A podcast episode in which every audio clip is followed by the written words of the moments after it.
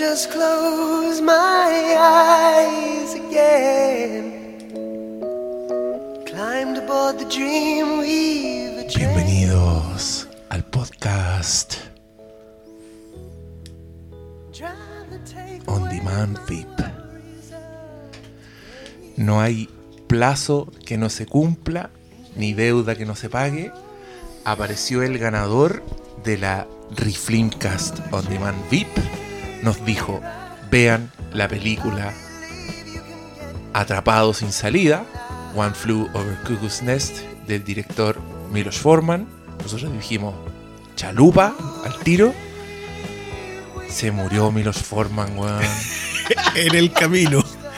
Puta la weá. ¿Qué no, ustedes cuando cacharon no les dio una weá así como puta la weá. Como, Sí.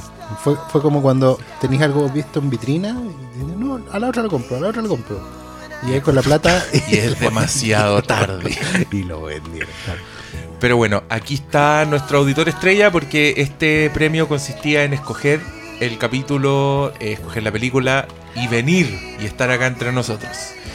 Eh, se- dejaría que se presentara él, pero nos pidió reserva. No quiere que suene su voz. Entonces, para saludarlo, vamos a alterarle. Lo, lo vamos a tapar, en el fondo.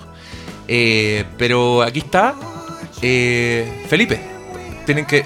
Bueno, hay cuatro micrófonos, somos cinco, así que tiene que compartirlo con Doctor Malo. Están en mucha proximidad, pero y voy a parar la música para que no me cueste tanto enmascararle la voz. Así que. ¿Cómo estáis, Felipe? Bienvenido.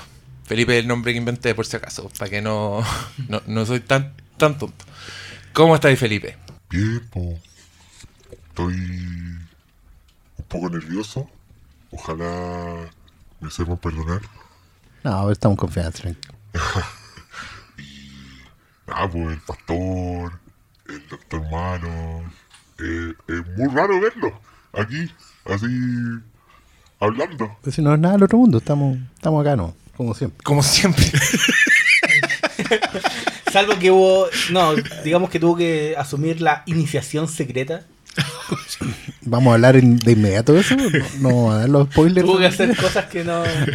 No, y- y ya se puso nervioso el auditor. No, entre, puta, Nah, si yo sabía que me iban a agarrar para la palanca.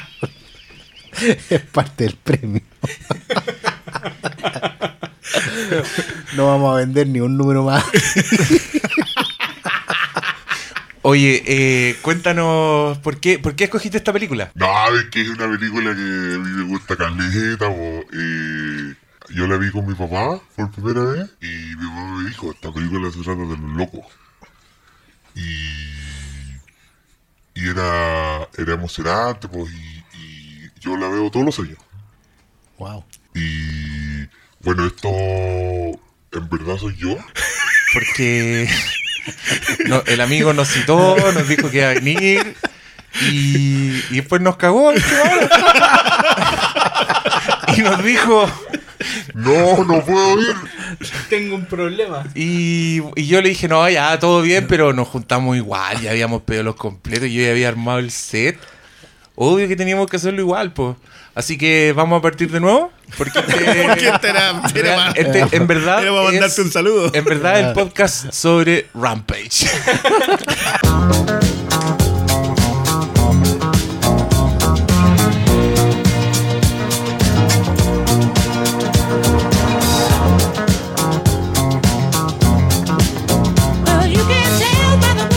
Ahora sí, ahora partimos de verdad. Nos juntamos igual a grabar. Yo ayer me vi The People vs. Larry Flint. Hoy día me vi Men on the Moon. Pero no vamos a hablar de nada de eso. Yo vi a Amadeus. ¿Viste Amadeus? ¿Viste la, la normal o el corte del director? Vi el corte que está en Amazon Prime. Está muy Porque, bien. weón, caché que me gusta buscar. Eh, Oye, ver- yo igual hago un podcast de John Travolta. O Se de puede. Ray Player One. Se, se puede, Ah. también se puede. Porque Bueno, ya que lo tenemos de fondo. Fui a ver por cuarta vez Ready Player One. Ya. Cuarta Y- vez. Muy bien. Y me gusta caleta. Ahora doblar en español, Me ¿no? gusta caleta. No, ¿No? en inglés de nuevo, Espérate, pero la no. vi en un cine ordinario así. ¿Nadie la ha visto doblada acá? ¿Cómo anda el doblaje? ¿No? ¿Nadie sabe? No. Todavía no. Manden sus audios diciendo cómo es el doblaje. Oye, nos fue mal con la venta de audio hoy día. ¿Sí? ¿Sí? Llegaron tres audios nomás. Sí. Está Ah, mala la venta de audio. La- y la media hay- inversión. Ya no, Sí. llegaron, no llegaron de nuevo hechizos. Así que se vende teléfono, poco uso. Único puede dueño. Que, puede que de repente le lleguen mensajes de voz con hechizos. con hechizos de Ready Player One. Pero el resto tiki taka. No, en verdad está como el hoyo. Carga, se demora un día entero en cargar y le dura una hora la batería. Me vendieron un teléfono más callampa, weón. No, Vamos a tener que hacer otra rifa. No, y cagó, cagó la promoción para el Jere, po. Oh, Oh, sapeaste. el, el dealer se acaba de quemar. Combustión espontánea. Tiró, tiró la bomba de humo y se prendió. Sí, que yo le dije, oye, es que para el podcast y todo, y me dijo, ya, yo te, yo, a mí, yo me gusta su podcast, así que yo les voy a cooperar, y me descontó 5 lucas.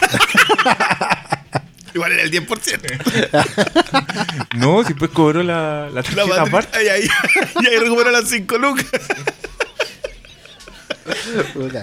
Viejas tácticas tácticas de provincia. Sí, sí, sí, sí, es cierto. Está bien. Yo feliz hablaría más de Ready Player One, pero no lo vamos a hacer porque el Desadaptadas grabó recién. Y hay una extensa conversación que yo solo les adelantaré que hizo que me dieran ganas de ir a verla una ah. Excelente. Una quinta. sí, y, pero yo he ido harto al cine y yo creo que ustedes también. Pero ¿de qué más podríamos hablar? Así como de cosas que estén en el aire, ponte tú. Temas que ustedes quieran poner. Malito, tú que estás al tanto. Hablemos de Superman. ¿Por qué? Superman 1000. No. Hoy día, bueno, estamos grabando esto un miércoles que es Superman 80, cumplió 80, 80 años. 80 añitos. Desde su primera publicación. Y no es menor. Sí, pues eso lo, Son 80 lo hicieron años. coincidir con el número 1000 de la revista. Malo, ¿viste, el, ¿viste el saludo de Henry Cavill en No, Instagram? Ah, emo- emo- emotivo. no. Pero es como despedida. No, es una, es una cosa preciosa. Que tú decís, este weón entendió lo que estaba haciendo. Este weón. Este weón cachó. Cachó de que era Superman y subió una ilustración muy bonita de un Superman viejo, que es como un abuelo, con el pelo blanco. Y, mm, y el texto es- habla de lo que representa Superman. Búsquenlo, yo pensé que lo habíais visto ya. Yo, yo no, Bueno, ah, yo pensé que era un audio, un video. no, No, no, no, después del, mostacho ya no hay nada mejor que. Yo asumí que el, el equipo Community Managers de Henry Cavill podría haber repetido la fórmula. Debería seguir a Henry Cavill. Bueno, ¿Cómo no De- seguía de- Henry de- Cavill, weón? Es debería- Superman el culiado. debería seguir a algunos hombres de vez en cuando. Oh, Usando Instagram para Oscar Salas cancelado. reemplazó Tumblr por Instagram. El cochino. Cancelado. Pastor cancelado. A todo este el podcast cancelado. Pues. Pastor, nos cancelaron, de así que ahora cancelamos al pastor. Ha pasado. Antes y volverá a pasar. Se ha visto. y- y es un evento, como el Action Comics 1000. Claro, hicieron coincidir la- el número de la publicación de la revista. No, no sé qué fórmula hicieron, porque Sí, yo no sé qué agarraron para llegar al mil. en cómo lo pasado. hicieron, pero, pero Es que era- lograron llegar al mil. No, sacaban la revista dos veces al mes en los últimos meses, entonces. Sí, apurar, apurar un poquito la Es que históricamente también pasó, o sea, hace 20 años atrás también salía quincenal y una vez incluso hubo un tiempo que era Action Comics Weekly, entonces eran cuatro números por mes. Entonces, claramente en 80 años no publicáis mil números, pero sumando, restando, contando, haciéndola, lo hicieron. Y está todo muy bonito, está toda la gente, bueno, homenajeando como corresponde. Mal que mal es el primer superhéroe de la era de la de la era del comic book, digamos, porque hay algunos que lo prefiguran, pero no, pero como tal, como super, partiendo por el nombre, digamos, y, y un montón de fórmulas publicado en revistas y todo eso de, manera mensual es el, es el primero en, la formalidad. Antes había solo las tiras cómicas. Primero canónicamente podría ser el fantasma que camina. Pero mm, fuera de eso, eh, claro, es un evento de, de la cultura popular. eh, habla de un género que hoy en día ya está mucho más allá de los cómics y está instalado en el cine, en el entretenimiento en general. Y, es bonito ver cómo distintas generaciones en el fondo igual se unen en un solo homenaje, por el fin y al cabo. cada uno tiene su Superman, diferentes todos, de distintos medios todos, pero, pero el concepto es prácticamente uno solo. Y eso está bueno, está bueno de constatar que le importa a tanta gente. Sí, igual dos puntos. Como que este esta revista es como un especial eh, con un montón de páginas por sobre lo habitual. O sea, un cómic normalmente cuesta 2.99 dólares 3 y este cuesta como 8. Entonces más caro. Tiene como 80 páginas más. Sí, pues, y, y- y son pequeñas historias que recuperan a diferentes eh, escritores y dibujantes de más importantes que han estado prácticamente en Superman, salvo los que estén. Y que están todavía activos, lo digamos. que- sí, por lo que estén activos. Sí, y unas cositas extra, lo de lo que publicó Tom King aparte, que le dejaron subir todas las páginas, redes sociales. Es que- no, la y, media y- el hito edi- editorial no es menor porque es la primera revista de comic book eh, de las grandes, digamos, que De alcanza el número 1000. Pero O sea, la- antes no- ¿sabes qué? El- es que la gracia es como pescar a, a un ícono eh, como Superman y celebrarlo. Onda, Sí. todo lo que representa. Y eso hicieron en esta revista, pero también, eh, por ejemplo, yo hoy día noté que los mismos creadores hablaban de que las tiendas de cómics estaban muy llenas, había mucha gente comprando este número y es bacán porque generalmente eh, hay como un cierto prejuicio hacia Superman. Mucha gente lo encuentra aburrido y todo, y esta es como la ocasión para que lo conozcan de verdad. Y porque el más importante de todos. po. Y ojalá, porque igual yo y creo no que, solo la- eso, es que el- Mm. uno de los que tienen las mejores historias. No, y hay un tema también porque el- hay, hay un reclamo que es más o menos transversal en la industria hoy en día, no solo cómic gringo, de cómic mundial, que tiene que ver con que la gente no está yendo a las tiendas. O sea, Sí, las, tema, tiendas, sí. las tiendas necesitan que la gente vuelva. Eh, más allá de las tallas que nosotros tiramos a nuestro retailer local, digamos, y todo.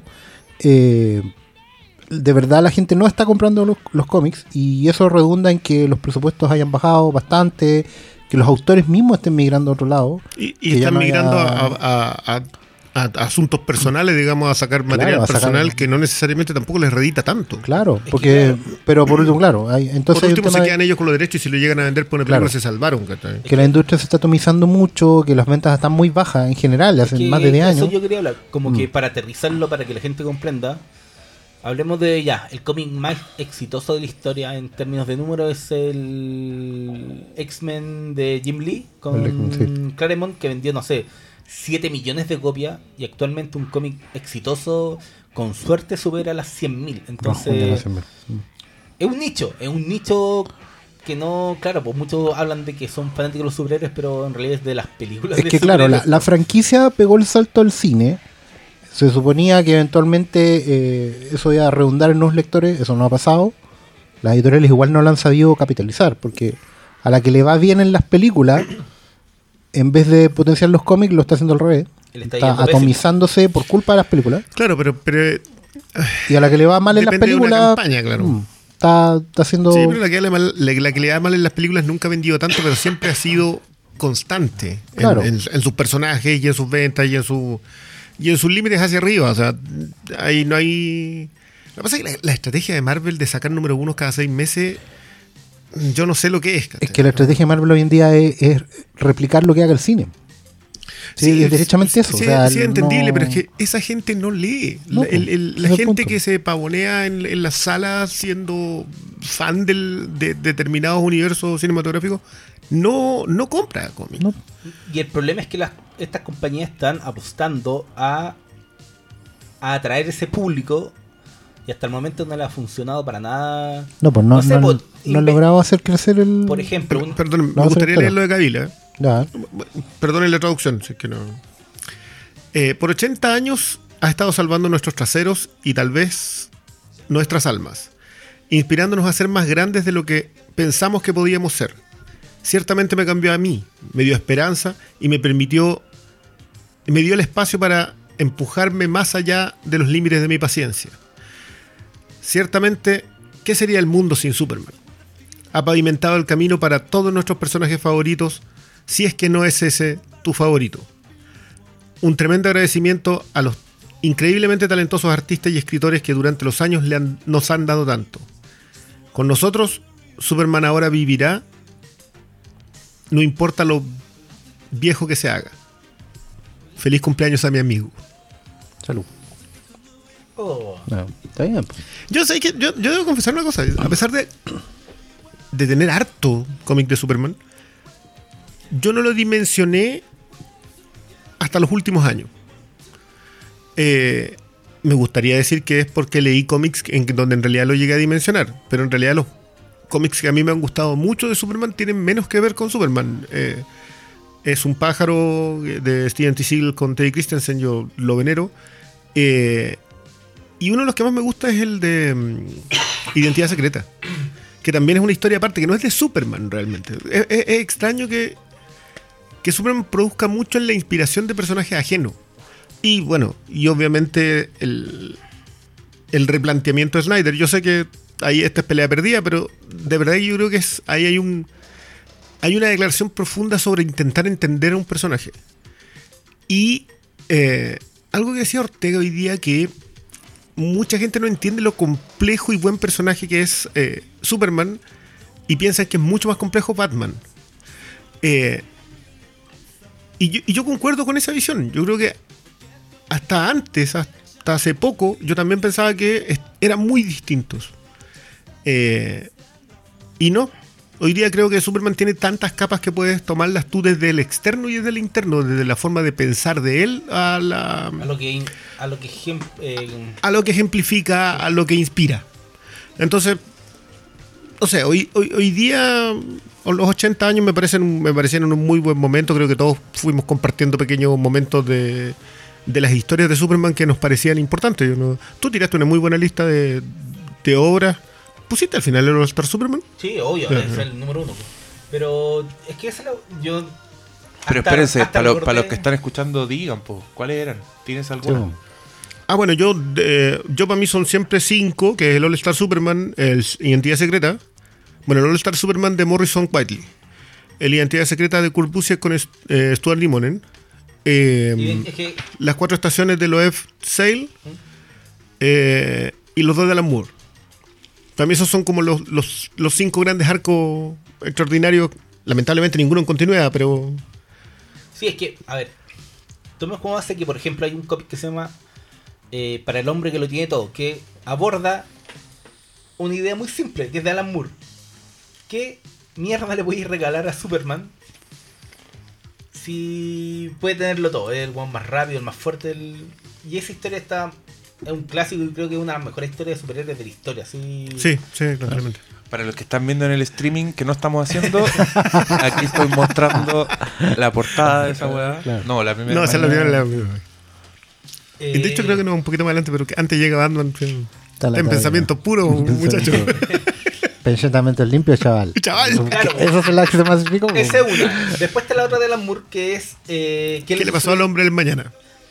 Es un cómic que está publicado justo antes de que DC hiciera un reinicio. Iban a borrar toda la editorial, iban a partir de cero con muchos personajes. Creo que ambos son el final de cada una de las Son el colecciones. penúltimo, sí, el, el Action Comics. A ver, lo que. El, Es un lo- anual. el hombre El del de- mañana salió en, en Action y en Superman. Ya. ¿Cachai? Pero el anual creo que el No, hombre el, del mañana. El, el anual es eh, para el hombre que lo tiene todo. Para que lo tiene todo. Y, y, el otro, era es en dos Action partes. Comic con Superman. Con Superman. Los Y dos ahí últimos cerraron, cerraron las colecciones de la, Que es como un gran. de la era clásica. Es como un gran corolario de lo que fue el Superman de los, Sí, de los abuelos. Así. De hecho, ahí se retiró- y... De hecho, ahí se retiró Kurzwan, que es el dibujante histórico, se retiró como- Julius Stewart, que era el editor. Claro. Todos se retiraron. Y es, eso un, fue es un Superman que se tiene que enfrentar a todos sus rivales y, Al más es, y es- grande. es una historia contada en raconto donde te dicen que Superman murió. Con eso parte como la, la historia. Claro. Y es una gran historia. el- yo, yo tengo un problema con los grandes éxitos. O sea, a, a mí siempre me molestan estas historias en donde el protagonista pelea con todos los villanos. Sí. Y todos los villanos van escalando y al final es el villano que no crees, es el que era. Basuras como esa hemos leído muchas, yo creo. Eh, pero es el, para mí es el mejor ejemplo de cuando alguien de verdad que sabe escribir puede tomar esa premisa y hacerla brillante. O sea, lo de lo de qué le pasó al hombre del mañana yo lo encuentro brillante porque es tal cual esa estructura. Pelea con todos los villanos y al final el que menos espera es el, el peor de todos. Y es terrorífico. Sí. Y es terrorífico. Y, y es la primera vez que vimos a te- Mextaplex o Mextaplex. Y, te, y te poní- le dais dos vueltas y, y de verdad, pues da miedo. No, pero una gran historia. Y después, por ejemplo, para mí hay una historia gigantesca que todos dicen que no es de Superman, porque es una historia de un universo de SEA post-apocalíptico en donde todo se fue al carajo. Pero también es una historia de Superman que es Kingdom Come. Kingdom Come. que es una gran historia de Superman. Que, que, que habla eh, por qué Superman no tiene que dejar de hacer lo que hace.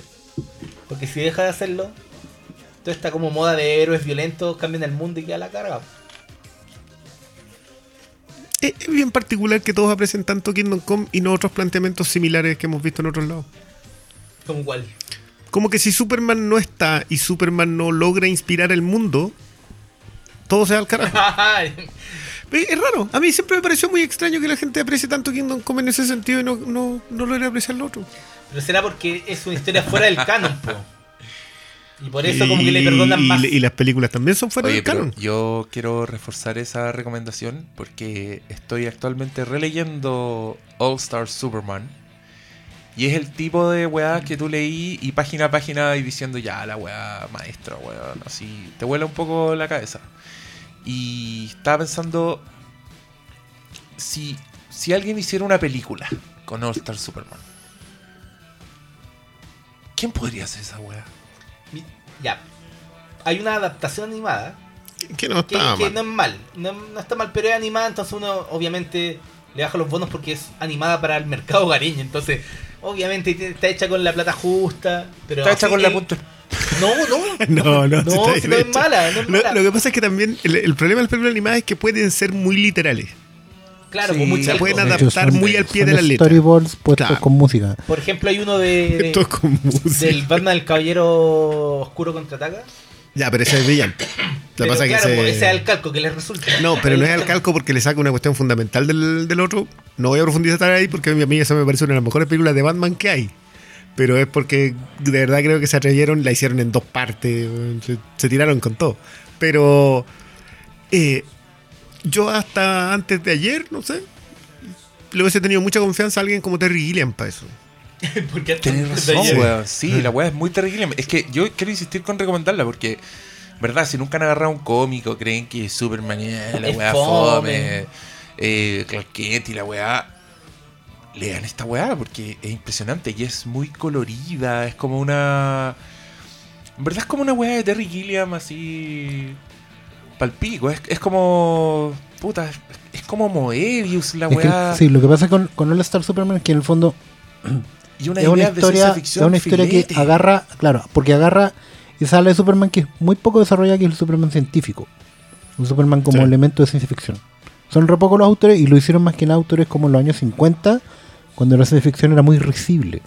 Entonces, el autor Grant Morrison, que, que es muy pegado con esa época, en general de los cómics, eh, porque la encuentra muy lisérgica. Para él no es ridículo, para él es volada. ¿Cachai? Bueno, es muy pegado con eso y le saca el jugo a eso. Entonces la proyecta muy bien. Yo creo que es una gran. Yo creo que el Star Superman debe ser una buena miniserie.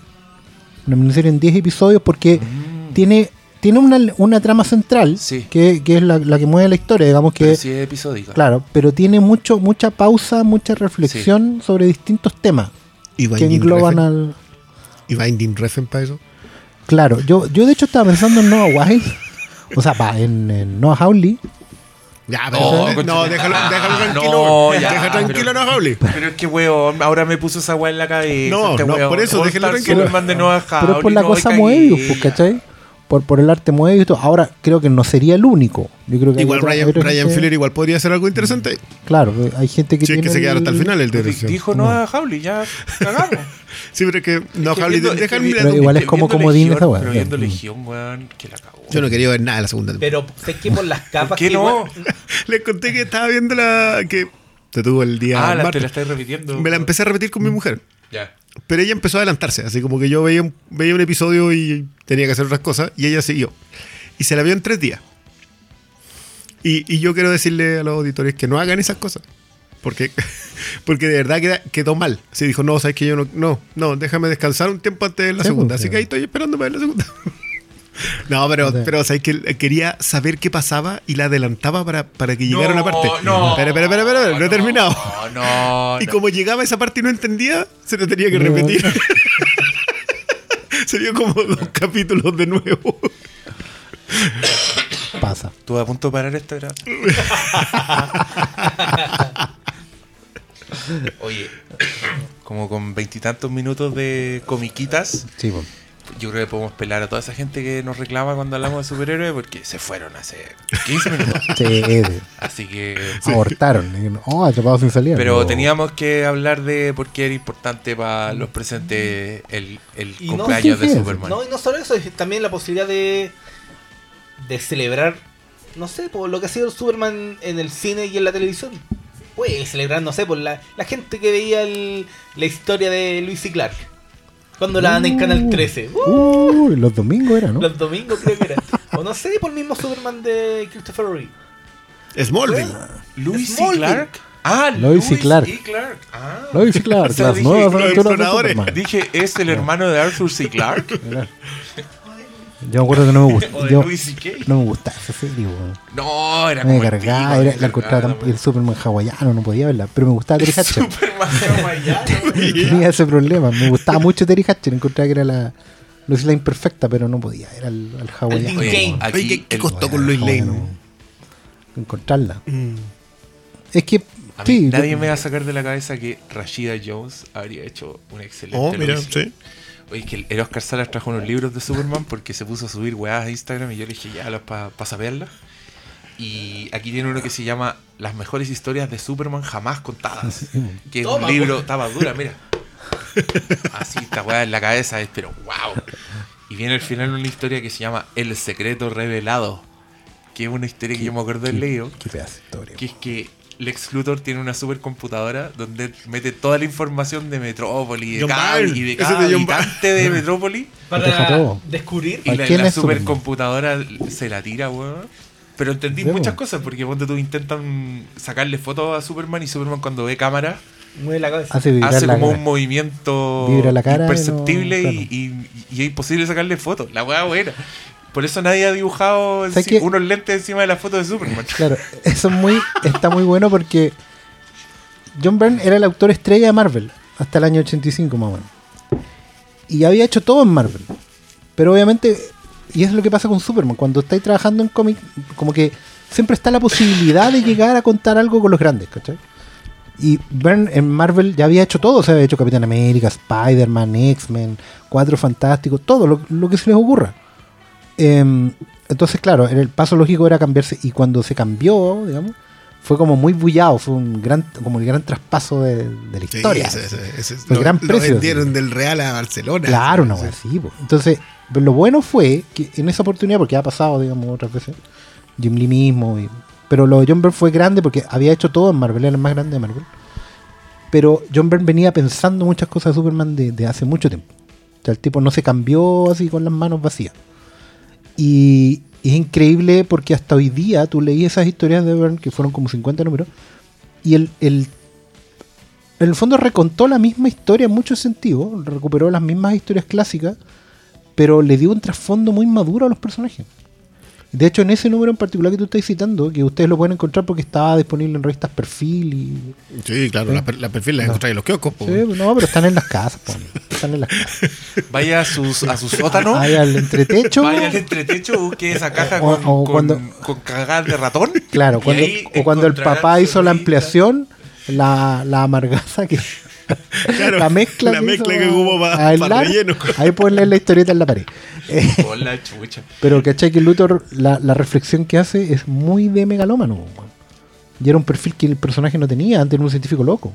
Ah, sí, pues, y, este- y esta weá termina que y la computadora tira el resultado y dice Clark Claro. Kent es Superman. Y, y Luthor no lo la, y la científica está toda emocionada como, oh, es lógico. Y Claro. Lex Luthor dice, para una máquina quizá, pero no para mí. Estos son patrañas, no me lo creo. Y la echa y dice, borra esa weá. Digo, es- Destruyan esa mierda que Y, no sirve y para tiene nada. que ver con un proceso buena, del weón. ¿cachai? Porque antes era antes de Superman era no tenía contrapunto, y, y la, la pura existencia de Superman al weón lo empieza a hacer colapsar. Bueno, y después el personaje diría en otro... Yo, yo reconozco que, que independiente que lo que hizo fue hacer de Luthor al Kingpin.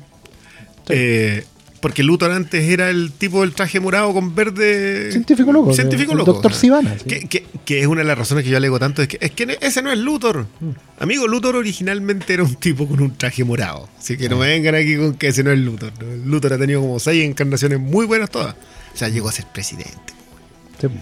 En Pero- por- ahí también le entregaba pero- la. Era la CIA la que le entregaba el sobre. Parece. Era maravilloso. Y el sobrecito decía Superman es Clark Kent. Claro. No, Uh, Era, era increíble eso. que es un secreto que el presidente debe tener. Claro, ¿Cachai? sí, pues es un arma. Pero es que, es, que es, el, es el tema con Superman, igual de- porque, claro, con excepción de esas dos de Alan Moore, es- Superman no tiene historias pre-crisis que sean eh, que aún se arrastren. digamos. No, no, es, no está Silver en, Claro. en Superman. O Eh, la- lo del demonio de Batman. por ejemplo. Eh, sí, es que no, es que esa etapa de O'Neill, Marshall Rogers, eh, ah, Lo que pasa es que, lo que, pasa es que el- Adams, el, eh, cambio, el cambio fue mucho más radical. Y Superman, Claro, cuando, cuando, vino, cuando vino la crisis, a Superman se lo notó mucho más el cambio.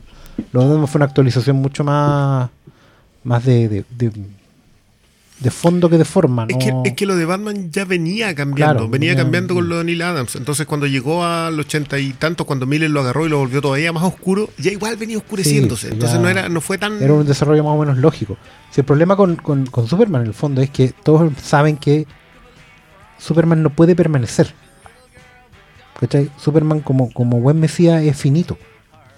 Y hacer un y llegar a hacer mil números de, la, de historia con un personaje que funciona mejor cuando, cuando termina, ¿cachai? O cuando, cuando cumple la misión que tiene, es complejo. po. Por eso las historias tan mejores de Superman no tan buenas son sobre su final, ¿cachai? O sobre su apocalipsis, o sobre historias eh, paralelas, Ellsworth. o sobre ¿cachai? cosas que no hace él habitualmente. O sea, Claro, al fin y al un- cabo, un el- Superman el- no ser Superman. el, eh, para el hombre que lo tenía todo, el gran desenlace es que Superman se enoja. Claro. Y su rabia es un, es un Es momento una monumental catarsis dentro de toda la y de la hecho él no triunfa. No es él el que No, gana, le gana al, al villano. Por ejemplo, a mí hay una historia de Superman que casi nadie conoce, pero a mí me gusta mucho porque no está, no está compilada en ningún tomo, es- era parte de la serie mensual, que es Superman en el exilio. Después de que Mm. en, en- en el rerun de, de, de John Byrne, Superman llega al extremo de tener que matar a alguien. Él se auto, claro, se autoexilia. Él dice que Eh, él... Espérate, ¿mataba a Zod? Sí, pues, ¿En serio? Pero no era Zod, era un Zod de. de una tierra paralela, pero Tierra igual. paralela. Pero lo era- mataba. Lo pero era un genocida. Mira, eso pasaba. La cuestión es que. Superman ahí obviamente dice que él no puede matar y se va de la Tierra. Sí, bo, el- el- la diferencia es que hay consecuencias. Y la gracia, y la Claro, en gracia, el es, que, y la gracia es que él, él- de él cartón el culiao. está, está más o menos 18 números fuera de la Tierra. Sí, con barba, sin ser Superman. En otra pasada. ¿cachai? Pasa a ser un gladiador interespacial, ¿cachai? Como Sí. Eh, Ah, no. No. No. Se la chorearon. No. nunca ha pasado. ¿cachai? Y era parte también de- del, del proceso que el mismo John Byrne había prefi- prefigurado para Superman. O sea, era que dejara de ser Superman para que encontrara en sí mismo lo que lo hace Superman. Mm. Por eso, la- las mejores historias de Superman van dadas por eso. O sea, cuando el tipo deja de ser. En la saga del exilio también estaba metido Mark Wolfman.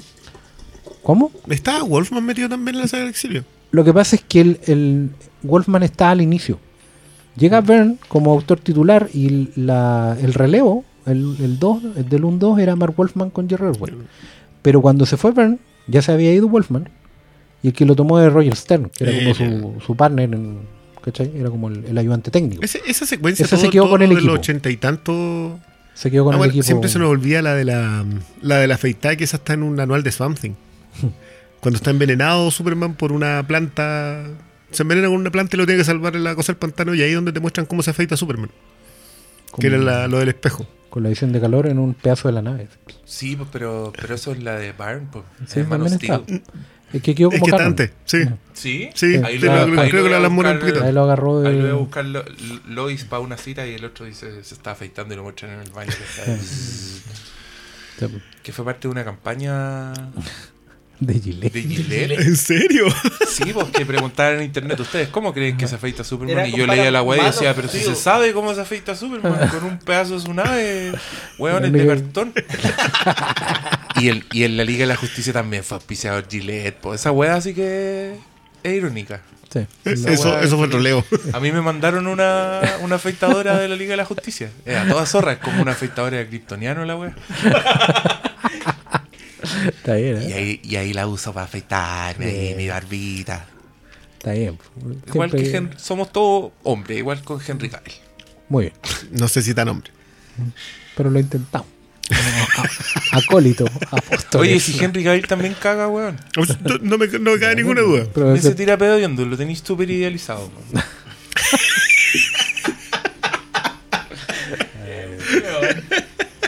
Ya, ¿qué más la tenemos en la pauta de que este- actualidad? que este programa es de puro-? Busquemos qué, qué están dando en el cine. ¿Qui- ¿Quién iba a ver al cine últimamente? Eh, yo he ido harto al cine y fui súper relajado al cine porque dije, oh, qué bueno, no tengo que hablar de esta weá en el podcast. Maravilloso. Así que ahora se cagan, no les pienso decir. Bueno, ustedes tres vieron Rampage. Yo no vi Rampage. Vimos Rampage, la ¿Cómo se película acá? ¿Devastación? Rampage dos puntos devastación, así se llama. La película con La Roca y con otros monstruos más. Son cuatro monstruos. Y, y entre todos de- destruyen, dejan la zorra y... Y bueno, yo ya publiqué crítica, así que ya saben que a mí me entretuvo demasiado. Encontré que es huevoncísima.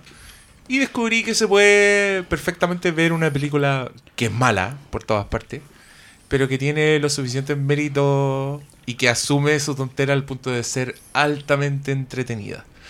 Eh, yo lo pasé increíble, me reí mucho y me sorprendí mucho. Era el tipo de película. ¿Sabéis con qué película la comparo? Con Deep Blue Sea.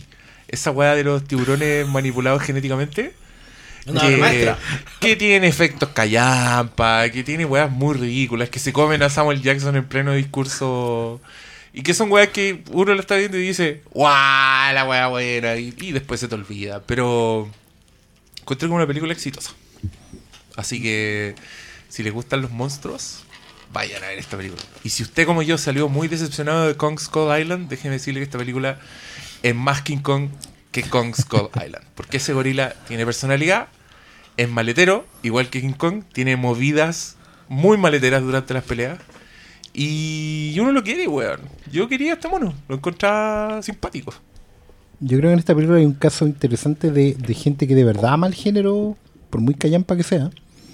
Que sí, está trabajando con un gran estudio, el estudio obviamente pone sus condiciones, la película hace las tranzas que tiene que hacer. Pero, pero creo que lo que lo que más valoré yo por lo menos es que no se toma en serio.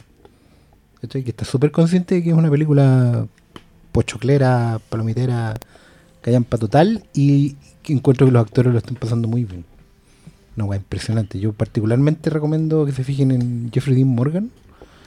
En la gente que construye que es un cowboy de. Ni siquiera de caricatura, de radioteatro. Cuando alguien. Es de esos vaqueros cantantes. de esos vaqueros, claro, cuando un vaquero con el revólver cromado. Estamos hablando. de- y él lo sabe. Tú lo mirás y él lo sabe y él lo está pasando pipa con eso. ¿Cachai? Que la villana es una villana, pero también una femme fatal de. Ni siquiera de comiquita, de serie animada, bueno. Sí, una cuestión. Había momentos que eran como capítulos de J. Joe, había momentos que era como. eh, también había momentos que, ponte tú, me acordaba de, de los clásicos noventeros como La Roca, valga la, la coincidencia, o eh, con R, con el Sí, aire. tiene esas personajes cosas, callampas, con one-liners. Y que saben que son callampas, y- pero están felices. Y que entran a hacer lo que tienen que hacer y salen de la cual. película. Y, y weas que y en verdad eran graciosas, como que se empezaban a pilar una con otra. A mí me pasó cuando muestran a la roca. La primera vez que sale y el weón está con los gorilas. Y básicamente es como el Chris Pratt de Jurassic World. Así es como el weón que se comunica con los animales. El, único que los claro, animales respetan. buena onda, claro. Y después en otra escena, el weón dice, tienen que analizar un químico y el loco saca como un microscopio y es como, esto según las moléculas de... Y ahí tú decís, ah, el weón es científico, además. Y después de eso, después en otra escena, alguien lo mira y dice, él fue agente de gobierno, era una máquina... Y yo decía, Era un obvio que po". toda la weá, la roca, loco, si no puede hacer otra weá. Este, este director escuchó el Flinkcast cuando nosotros decíamos que la roca no puede ser una persona normal y dijo, tomen, aquí tienen, Pero cuidador de... eh, no, se llama, ¿cómo le dicen? ¿Primatólogo? primatólogo. ¿Qué esa weá no existe, científico molecular. Ex agente del gobierno, boina negra. El weón se sube a un helicóptero y la loca le dice, ¿sabes volar? Y el loco dice, sí. Y tú decís, obvio que sabe volar, loco. ¿Qué preguntas, puedo, matar, weá? puedo matar a un hombre con mis manos y lo he hecho. no quiero volver a hacer. Sí, ese, ese- No, ese chiste, ese chiste del brazo es un brazo muy grande que está en el tráiler. Está ahorcando a alguien y le dice, no te resistas, es un brazo muy grande. No, no, no te resistas, esa weá No. es de las luchitas, po, Y, bueno, y después hay, un- y hay, una, hay una escena en que le juro por Dios que muestran un flashback de la infancia del gorila. Y resulta que este gorila vio morir a sus padres. Entonces yo dije, ya, este weón es Batman. El batigorila. Entonces es verdad.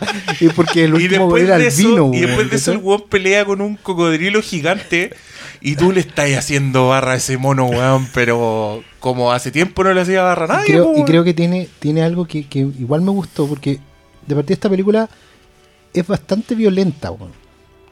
Sin ser gore, es bastante violenta. Yo no, no, no recomendaría ir a verla, con, a verla con niños chicos porque tenés que entrar a explicarle qué pasó con ese señor cuando lo aplasta un cocodrilo o, o cuando, O cuando el gorila le comió la cabeza. eh, cuando, cuando al lobo le, le sacan.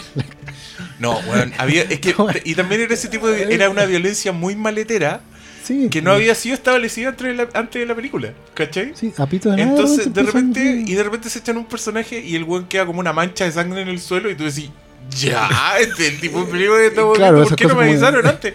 Claro, ponte tú ahí, hay toda una secuencia inicial con Deathstroke. El, Con John, Deathstroke. John Sí, Manganiello. que es como una especie de, de depredador. Eh, Para así- mí, pa' mí el, el, el- de la wea. No, él el chiquillo de Sofía Vergara. Ah, Sí, sí, el Magic Pero Mike también. bueno, Manganello está, hace un papel de Deathstroke, ¿cachai? Pero, pero es como un depredador de para celulares. Una wea muy- Pero, pero la wea está así como ya. Depredador App. Claro, la wea es como el weón habla a través de un filtro de voz porque es muy rudo y detecta a los monstruos a distancia con pista lince. Y el weón lo está pasando pipa, weón. Decir, weón, no, no mueve una ceja. Lo está pasando maravilloso, weón. Y yo como que me contagié con eso. Yo al final como que es una película que igual podéis hacer otras cosas mientras la estáis viendo. Onda. Yo podía estar en el cine con el computador trabajando y viendo la película muy feliz, ¿cachai? Y comiendo y saliendo, entrando, no te perdíais nada. No te perdíais nada. Pero es que, weón, es Pero- una- es una trama demasiado estúpida. Es como. Mira, hay una estación espacial donde están haciendo experimentos genéticos con animales. Obvio, en una estación espacial. supuesto, donde mejor más lugar, hacer experimentos donde los, los animales crecen hasta aportes desproporcionados y se transforman en bestias. Y del espacio, weón, caen unos tubos de ensayo a la Tierra. Como con, como con una muestra de gas y la weá se puta sobrevive la entrada a la tierra sobrevive el, el, el tortazo Pero se cuando se acerca un animal la weá se quiebra y sale humo así verde y, y lo- y los animales respiran esa weá y se, y se empiezan se convierten en Hulk así como que crecen y se vuelven instinto asesino y los villanos, no sé, acá está, acá está Deathstroke, está The Comedian, está Comedian, la, y está la Silk Spectre, Spectre y está Black Watchmen. Adam. Ah, Mira. No, sí, es como Warner, Warner Studios Y está presenta. Money Penny. sí, y, y está la. La nueva o La Sí, la- está. Money Penny también. Y está la. La, la Ackerman, la Silk Spectre, Sí, es como la mala ejecutiva. Villana, sí. Y la weona está toda la película en una pieza como con monitores, contando lo que va a pasar Sí, es después. como Ozymandias. Ahora, si llevamos Como a los animales Bueno, a la digamos, ciudad. el plan de la corporación es maravilloso. eh. Los animales están sueltos. Bien. Los llamaremos con una señal ultrasónica. Vendrán a nuestra torre, hasta nuestra antena. Y ahí los atraparemos. El ejército los matará y ahí les sacaremos una muestra de ADN. Ese es su plan. Van a llegar los tres al edificio donde están ellos. Pero no, no, si la weá es. Mira, yo creo que esta debe ser la película más. No voy a decir hueona. Voy a decir a hueona. es tonta. Todo, mira, toda la historia de ciencia ficción es un relleno muy, muy estúpido. y los villanos que valen callampa tienen pero los planes más tarados. Los buenos llaman a su edificio a monstruos gigantes y los ahueonados se quedan en el edificio. Sí, pues, se quedan hasta el final. y suben a la azotea mientras lo- lo- los monstruos gigantes están. Bueno, la película es muy tonta, pero tiene la particularidad de abrazar no solo que sea una mala película, también abraza todo de tener. Bueno, esto es como si hubieran juntado 200.000 vueltos del pan y con ese hubiesen hecho una película de mierda antigua. Y esa es su gracia, tienen todos los recursos para hacer todo lo que antes no podían hacer. Claro, es una Corman con plata. Es una Corman con plata. Totalmente. Y al mismo tiempo, eh, claro, pues uno va a decir, puta, que la película culia es mala. Y, y si y si te ponís como a analizarle como la trama, No, se desinfla no. completamente. Pero, sí, Pero yo creo que no quiere hacer eso la película. No, yo sí, creo que quiere, quiere ir al grano y por eso te pone el backstory de, de sus dos protagonistas en un traslado de auto, po, weón. O sea, la roca se sube con la Naomi Harris, ¿se llama la...? sí. Sí. Se sube y, y ella dice, bueno, a mí me pasó esto en la vida y por eso ahora he decidido hacer esto y por eso soy así. Y la roca, a mí me pasó esto y por eso soy así. Y llegan al lugar y se bajan del... Y listo. Eso, eso es toda era la historia, que te La contaron. la weá es tan ahueonada que en ese momento, mira, es que se establece al principio que la roca y el gorila George tenían un, un código, que ellos se golpeaban el puño, para entenderse. Cuando estamos de acuerdo, se golpean el puño, como buenos Ahora, amigos. no solo eso, el gorila hacía lenguajes de señas. Sí, sí, weón. porque el, el gorila era hiperinteligente. Ese era el planeta de los simios, esta. Era un Andy Serkis en, en esteroide. Pero es que al final ella. Andy la- Serkis con mameluco blanco. Claro. Pero ¿cachai? que después del viaje que describió el Diego, o sea, efectivamente ellos se cuentan sus historias, se revelan las verdades y cierran el acuerdo con un golpe de puño. Cuando ellos nunca tuvieron ese código. la película no tiene ninguna coherencia. No, se le importa una raja. no, si la, película, la película es súper incoherente, pero abraza mucho la destrucción. Si mi problema con la película es que de repente yo sentí que habían lagunas por el, por el intento de darle más historia de lo que debería ser. eh, Desde el plan de los villanos. No, yo, weón, yo creo que no quieren dar ni una puta historia. Sí, le, intentan dar una quieren- historia, no, pero por weón. eso esas lagunas para mí. La historia es el flashback del mono. Esa es toda la historia que, que quieren dar. No tenía idea quiénes son los huevones. Como que todo importa una raja porque lo que quieren es Bang Bang. Y yo llegué a apreciarlo. Porque encontré que era una película súper honesta. Como que decía, weón, vinieron a ver una weá de la roca con monstruos que rompen edificios. Y ahí vamos a poner todo el empeño. Eh, yo, esta weá, nadie me, me va a convencer de que el weón no ama a los monstruos. El que hizo esta película, ese weón ama a los monstruos. Sí. Los ama tal como aplaudían que en Pacific Rim un robot agarrara un barco para pegarle a un monstruo. Yo encontré que esta película tiene tantos momentos buenos como ese, no tan bien ejecutados. Porque la película es más ordinaria, porque el weón no tiene tanto Y talento. porque el director de San Andreas. po. Pero weón, tiene una Ah, escena. el director de San Andreas. Ah, ya, Sí, no, pero- porque San Andreas no, tenía- pero- no tenía mucho sentido San tampoco. Andreas no te- sí, pero San Andreas no tenía nada. Yo creo que San Andreas sí quería ser más dramática y quería que te tomara en serio la wea. Aquí Sobre todo por el personaje de la Dario. Trataba de, trataba de darte la idea de que se le estaba agotando el Sí, tiempo. sí, y- y esa Cuando weá lo no te- importante era ver No, acá no hay Por ningún drama. En esta weá acá el esfuerzo está puesto en, en mostrarte una escena que yo en verdad encontré que es lo mejor de la película y que si se las cuento no es para spoilerles, es para que vayan a verla. Que porque da lo verdad mismo, da lo mismo. El gorila está arriba del cocodrilo, está peleando y el weón le arranca uno de sus propios cuernos, de- como esas weas de Como- dinosaurio, ¿cómo sí, se llaman? era Tiene un nombre. Como... El Ortega debe saber cómo se llaman esas weas. Como los, los- los cama, picos que sí, tienen atrás. Los, claro. los- y le saca esa wea y lo empieza a apuñalar con esa wea. Ahí yo dije, ya, este weón entendió King Kong mejor que el weón que hizo Kong Skull Island. Porque de, De hecho- esto se trata el gorila. de hecho, el gorila es con mucho una historia de, de mono. Porque es King Kong al rato y es Mighty Joe Young en otro. Sí. Que era este, este mono más inteligente, más grande, ¿cachai? Pero que tenía buena onda con, con su amigo veterinario. Entonces, tienen esa relación, ¿cachai? Eh, yo creo que tiene un par de guas que también son bien. De partida tiene súper acción que igual está, encontré que estaba bien coreografiada con luz de día. O sea, uno no se pierde en esta guay. No hay cámara tiritona. Se cae un edificio encima del mundo con toda la polvareda que ello implica y no te perdís nunca. ¿Cachai? Eh, tiene un par de cosas que son. A mí me gustó particularmente una escena en que es imposible lo que voy a decir, pero por favor. Sí, a pongan en el contexto. Está la roca corriendo por encima de un edificio que se derrumbó.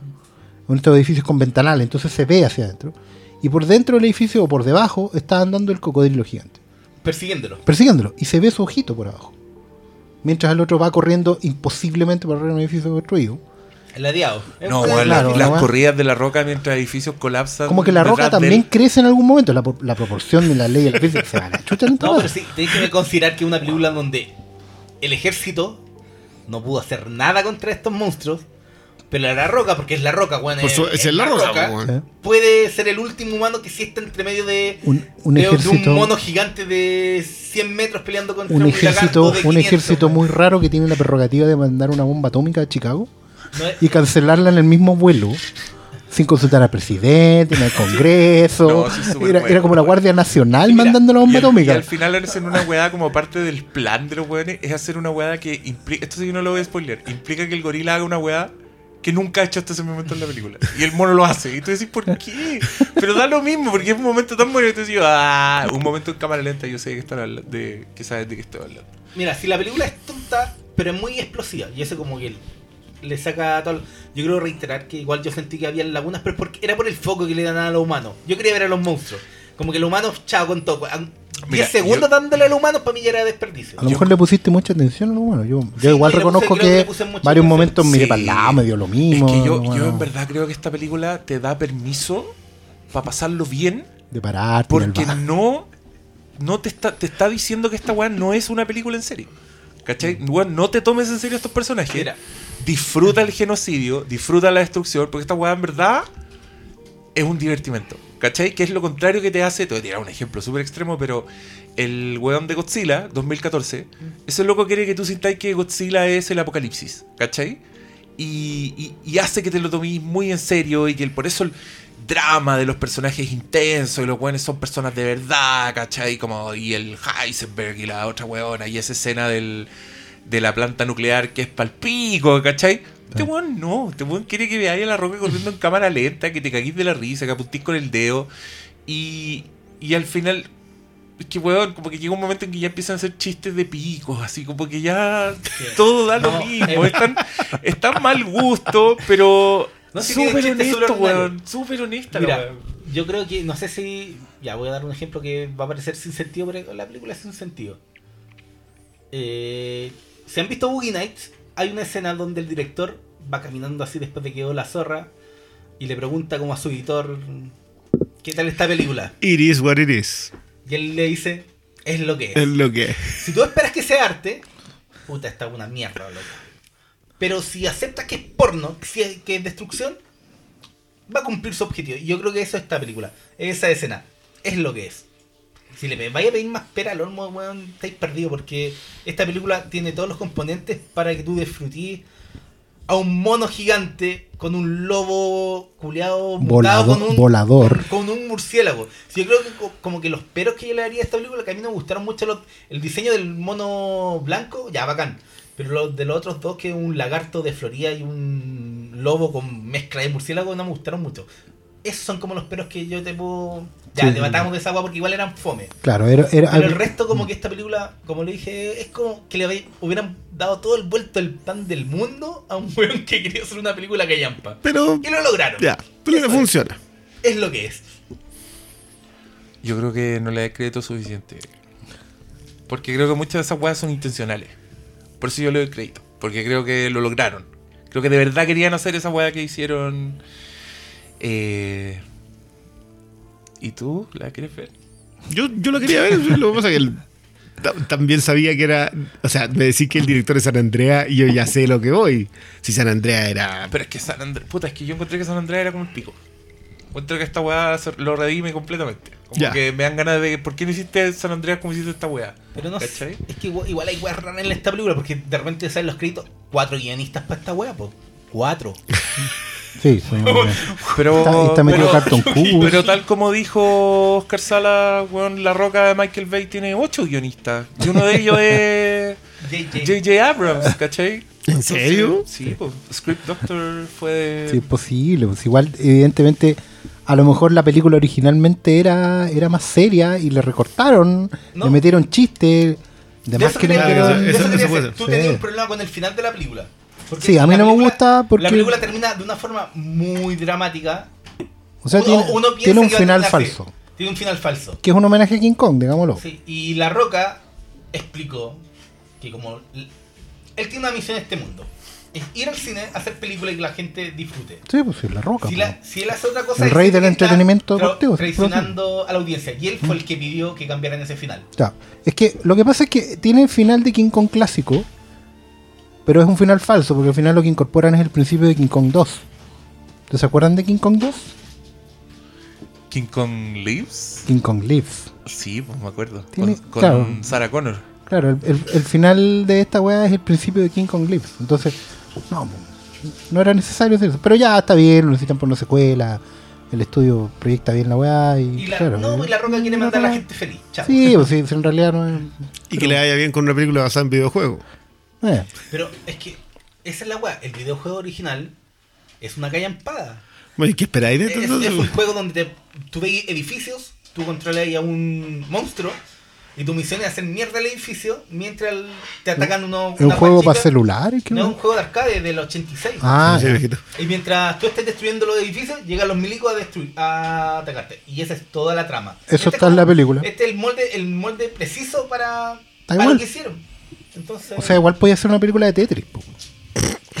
¿la hicieron, pues, weón? Los rusos.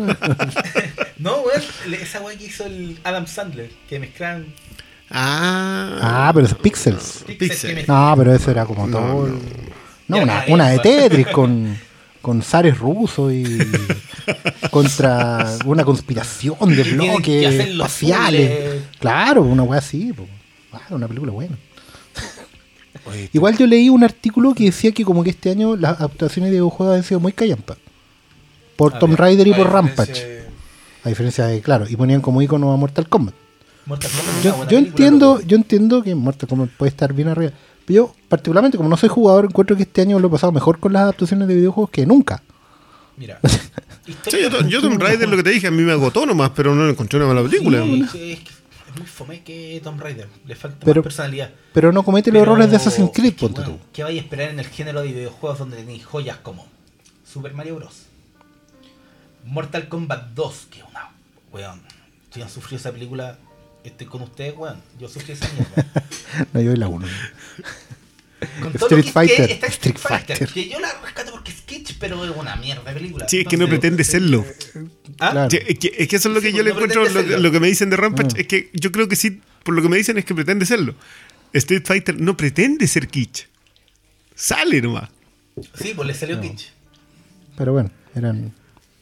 Y no sé, pues, y, y que las mejores películas de videojuegos sean, no sé, pues, Silent Hill y Mortal Kombat, tampoco dice mucho de las adaptaciones, pues. No, y la Resident Y Evil. ninguna se ha metido a esa lista más. Es que. ¿cuál? De adaptación de videojuegos, tenemos Assassin's Creed del año pasado. No, que era esa una mierda, como la calla. Tenéis Warcraft, que tampoco era tan mala, pero se le notaban los problemas. o sea, No, sí, Me El, el- dieron- el prole- el problema de Warcraft era que pretendía ser una primera parte. claro. Y, y comprimía Y eso, tres horas en una. en dos. con Yo esa, yo esa de- weá la vi en el hogar y encontré que era un deleite. Sí. No, no voy a parar de mirar esa pantalla. No. Pero al final se le nota que está Sí, así con fuerza y no, metiendo. y no te pondría, no te podría nombrar ni un personaje, No. ni una weá que haya pasado No, en la pe- película, pero pero, la vi con la boca abierta. Claro. Pero ponte tú Assassin's Creed en eso mismo, se desarma sobre el final. No, esa weá. No, sea, No, esa, esa, esa le sobra- esa le sobran 48 minutos. Película culiada mala, weón. Han dado mal Fassbender. No, la gente de Fassbender está.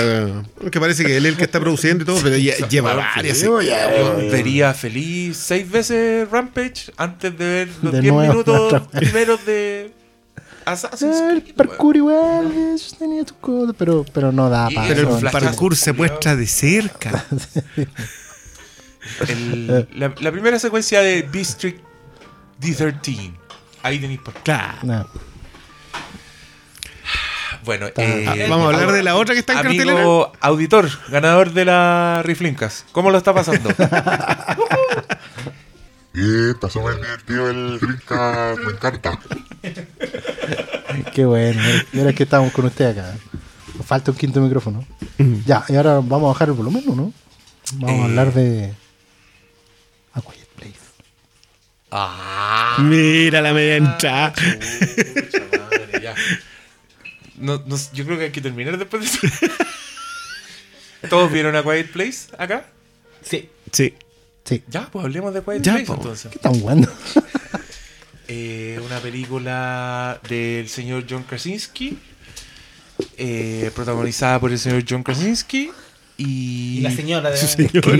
y por, por Michael Bay y que puta, a todos los agarró así de oh la wea buena, como que de repente se levantó un hype así impresionante y ¿qué se puede contar? Es una película de ciencia ficción cargadita para el terror que se trata de contemos la premisa, pues como una familia que está en un mundo puta muy recientemente Invadido. post invadido por unos seres que son muy detectan el sonido.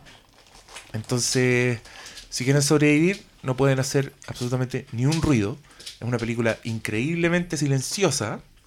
Que yo debo contarles una papa. Yo tuve una ventana muy chica el fin de semana que se estrenó. Tenía tres horas para ver la película. Puta, por diversas circunstancias. Solo tenía tres horas para ver la película y la única función que me servía estaba doblada. Y yo sopesé mis ganas de ver la película con verla doblada. Y dije, ya filo. Y entré a la versión doblada.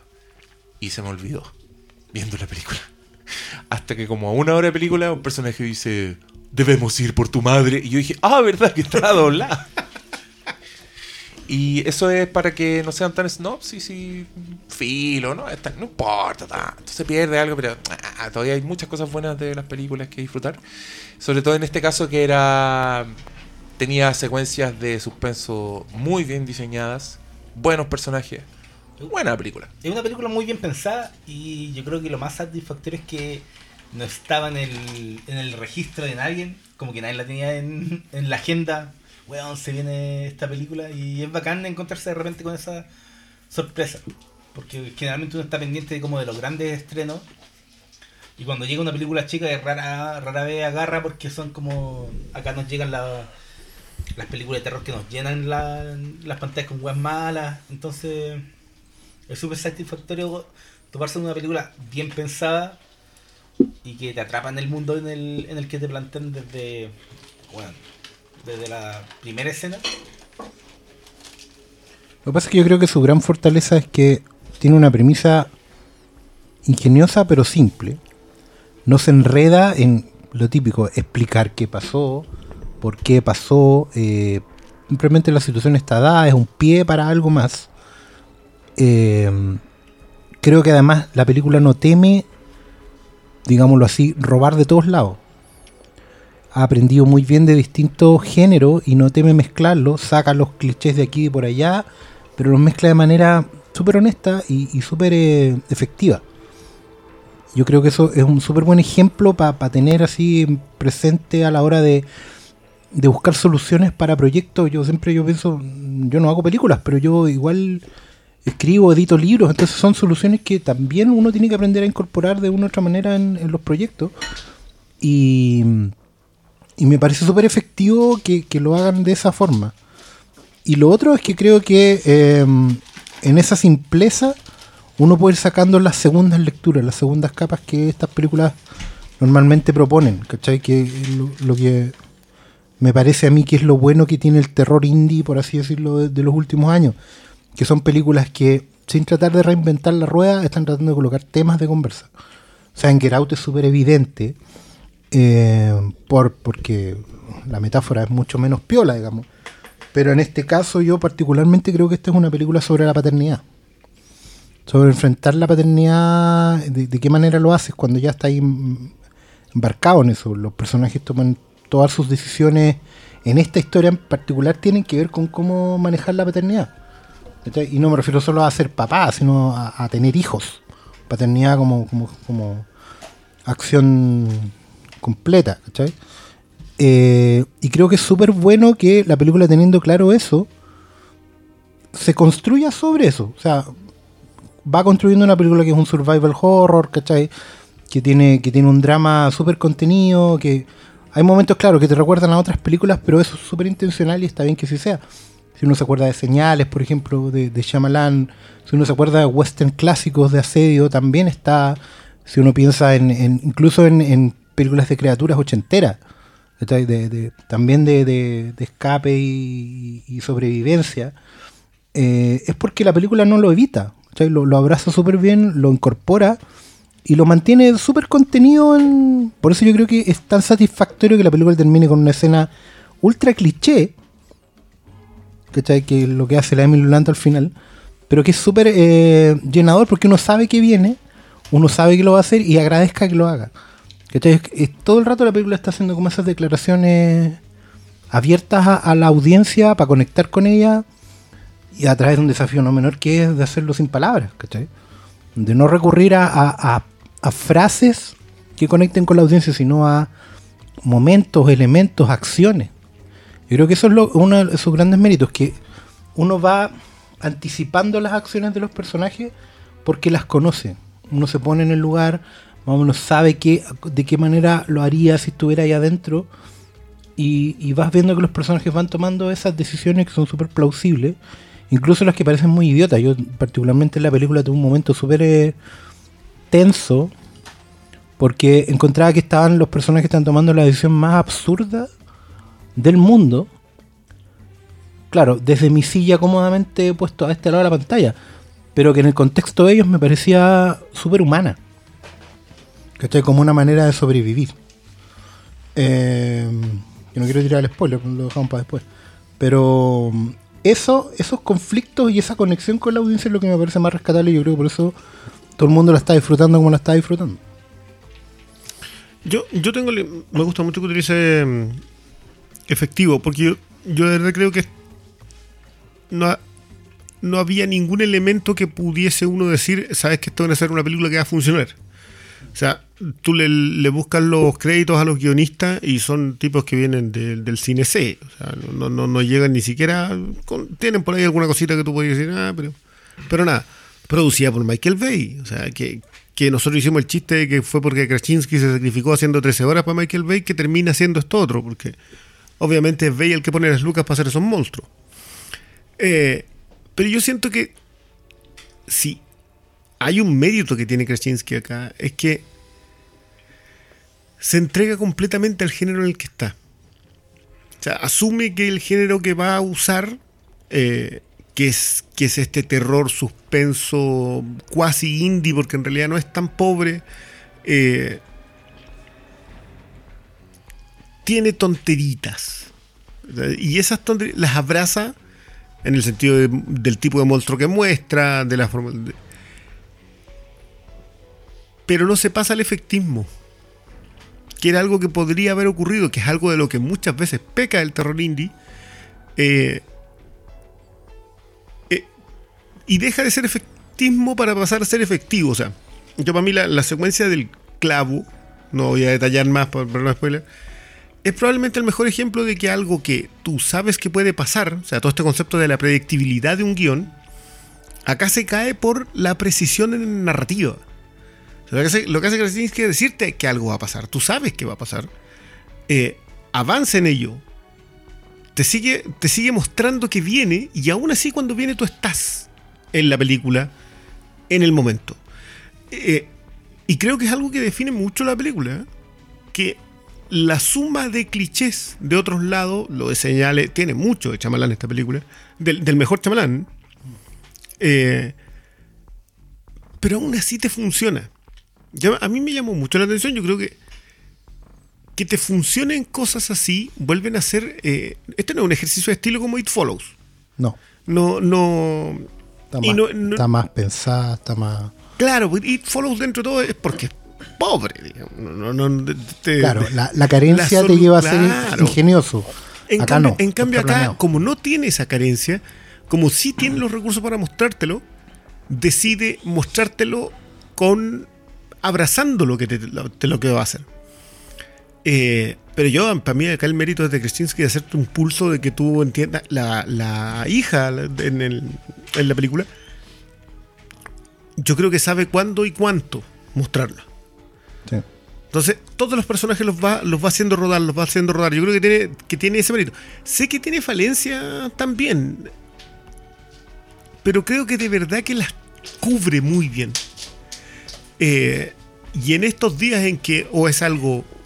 para mí el ejemplo de Gerardo es muy bueno. O es muy ingenioso y muy bien narrado. The Witch, lo mismo. eh, el ejemplo de It Follows para mí es el mejor de todo. O el ingenio no te da la parte ingeniosa no lo cubre. Eh, que yo creo que es el caso de las purgas. O sea, a menos que la purga en realidad esté muy bien narrada, el ingenio de la idea no te lo cubre. Entonces acá ya no es solamente el plot. Tienes que también abrazar lo otro. Y, y siento que el tipo le funcionó. Yo, yo de verdad que para mí esta fue una sorpresa absoluta. Yo no, no tenía idea que le dirigía a él. Fui a sentarme al cine así sin saber nada. Yo creo que más uno se cae de poto cuando después sale producida por Michael Bay. Bay, sí, pues si el No chiste no es. Es que yo creo que ahí también hay una manera de, eh, de entender el indie como una manera de ser efectivo probablemente en la narración, pero no necesariamente eh, en la forma. O sea, las lucas estaban, se necesitaban para esto, porque el monstruo igual, claro, esta película tiene como, como plus, digamos, comparada con las otras, que no se ve pobre, que efectivamente se ve como una película de estudio, ¿cachai? No, no se ve que tú tengas que poner de tu parte, ¿cachai? No, no, no, en el sentido de, de poner para la imaginación o conceder, eh, como nosotros decimos de repente a la película hay que, hay que entrar en el juego de ella, no, esta película eh, tiene todo lo que necesita para, por supuesto, en ese Claro, no, no, no es Black ¿Cachai? Phillip. Claro, no es exactamente. Pero eh, no abusa de ello, ¿cachai? No, no, no se pasa de rosca con eso. Es que eso es- yo creo que mide muy claro. Es una película igual de Platinum Dunes que no una una productora que esté acostumbrada a guardarse las balas. No sé si tienen que soltarlas, las sueltan porque bueno es la, es la productora de Michael Bay. Claro, Y sus películas no pueden lucir mal ni porque está su nombre. Claro. claro. Pero, Sí, pero es que sí haber es- llegado a ese alero. Pero yo creo que sí es muy inteligente en cómo ocupa su- sus recursos. En el cómo eh, plantea cómo tomarse el tiempo, dárselo. Darse el tiempo, eso es lo que más, más tiene esta película, que no, no se apura en soltarte al monstruo, ya disfruta el monstruo. Y es curioso porque esta película efectivamente no es larga. No, pues, Dura justo hora y media. Eh, te cuenta una sola cosa. No tiene historias que se vayan por las ramas. eh, A pesar de que sí tiene un buen fondo. Claro, pues tenía, podía haber tirado un montón de cosas. Eh, yo también la comparaba mucho con It Comes at Night. ¿Cachai? Sí, con de la hecho, cual, creo que In Comes at Night comete los pecados de la que esta se libra. claro, ¿cachai? En el sentido que, Y tiene méritos que esta no tiene. exactamente, Mm. hay, hay, claro, esta como, la otra, It Comes Night como eh, viene de noche, como su premisa es pequeña, sentido, algo, algo va a venir en la noche a esta parte de las patas, básicamente. Eh, se empieza a enredar en explicar y en, y en tratar de estirar un poco el chicle, pero tiene mejores recursos atmosféricos, tiene un manejo del terror mucho más acabado que esta. Se puede considerar más una película de terror. Sí, Yo de considero hecho, que el está problema mucho es más que- enmarcada en El problema es que falla porque se, se pone ambiciosa sin querer dejar de ser minimalista. Esta no, po. esta sin querer ser minimalista eh, no es ambiciosa. Y por eso creo que es tan efectiva. ¿Cachai? Y, y, cla- y con el consiguiente subtexto y con la eh, súper eh, buena narrativa para cerrar el problema, dejarlo completamente planteado. Hay gente también que la ha comparado con Cloverfield. ponte tú. Pero eso tiene, yo creo que tiene más que ver con el tema de, de la forma en, del problema. No, debe, debe haber un, un- un problema gigantesco desde lo pequeño. Yo creo que ese, desde ahí lo ven. Claro, porque estamos hablando de, de la, de la pequeña. La está pequeña mostrando la batalla. ciudad, ¿cachai? Claro, la pequeña batalla del día a día, ¿cachai? Una cosa súper puntual. Pero e- esto es claro, es, es casi un capítulo, un spin-off de La Guerra de los Mundos. ¿Cachai? De hecho, Claro, y, y por algo también la emparenta con es señales y también ocurre en, un- Claro. en una casa aislada. No donde, es- de donde surge la solución que va a acabar con la gran invasión, pero no se mete en eso. O sea, es que yo creo que igual la fortaleza de esta película está tan bien contada que de repente tú no le das muchas más vueltas a la misma premisa que te da. Ejemplo, eh, es- el mundo que nos plantea es que hasta el más mínimo sonido puede atraer un monstruo. Que te cae un, un vaso de vidrio a la, al suelo, cagaste. Pero está tan bien contada que tú no te, me- te ponías a pensar típicas cosas, onda, ya hay que hacen en la noche, no se le escapa un pedito. ¿Cachai? Pero son weas naturales del ser humano, po. Son. O el weón no ronca. Solo tú puedes pensar No. en eso. A mí me habría gustado que lidiaran con ellos en la película. O- o- que lo hubieran o- mostrado, o- ponte tú, poniéndose unos cojines en el poto en la noche. no, o no roncan. Ninguno ronca. Supongo Pero que los que ya los que no, roncaban ya murieron. po. Pero la película. Claro, pues, o sea, yo cagué el tiro. Pero, ¿cachai? La película no te da el espacio a eso porque te entrega otro tipo. Claro, pues, cuando tú cachai que la loca está embarazada, que es algo que sur- surge de inmediato al comienzo de la película, así que no es spoiler. No, si es spoiler, esa weá la cagaste heavy. Pero la misma película te, te trata tan importante ese, ese tema que no te preguntéis la otra que son cosas muy naturales que de podrían haber sido abordadas en una película como esta son weas que Es que, es que yo creo que son. Es que, mira, en una película que es tan honesta en sus en su predictibilidad, para mí le sale el clavo es la, más- es la, es la mejor ejemplo de eso. Que uno se empieza a cuestionar esos otros detalles, los otros plot holes, si queréis llamarlo, que para mí no lo son. ¿ah? No, No, no, yo, yo creo- encuentro que en su propia historia no los tiene. Yo digo lo contrario, que la película está tan bien contada que tú no te ponías a darte vuelta en esas que yo estoy... Perfectamente te podría hacer esas preguntas, pero yo nunca me la hice durante la película. Sí, me la hice después, verdad. me la hice después. Sí, ¿por qué no Y- probaron otro tipo de no, rayos? con O sea, ¿por qué los militares no probaron otro tipo de armas, por ejemplo? Y no, y hay, hay pequeños detalles. Por ejemplo, eh, al principio de la película te muestran que ellos están entrando como a un supermercado. Y de repente veis que, claro, po, hay una parte donde están todas las bolsitas de papas fritas que no están abiertas. Porque, uy, pues esas weas son, son las que más hacen ruido. Pero están esos detalles, ¿cachai?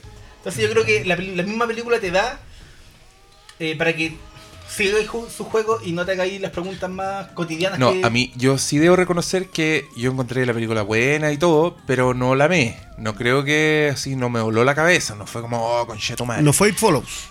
no Fate Follows. No fue The Witch.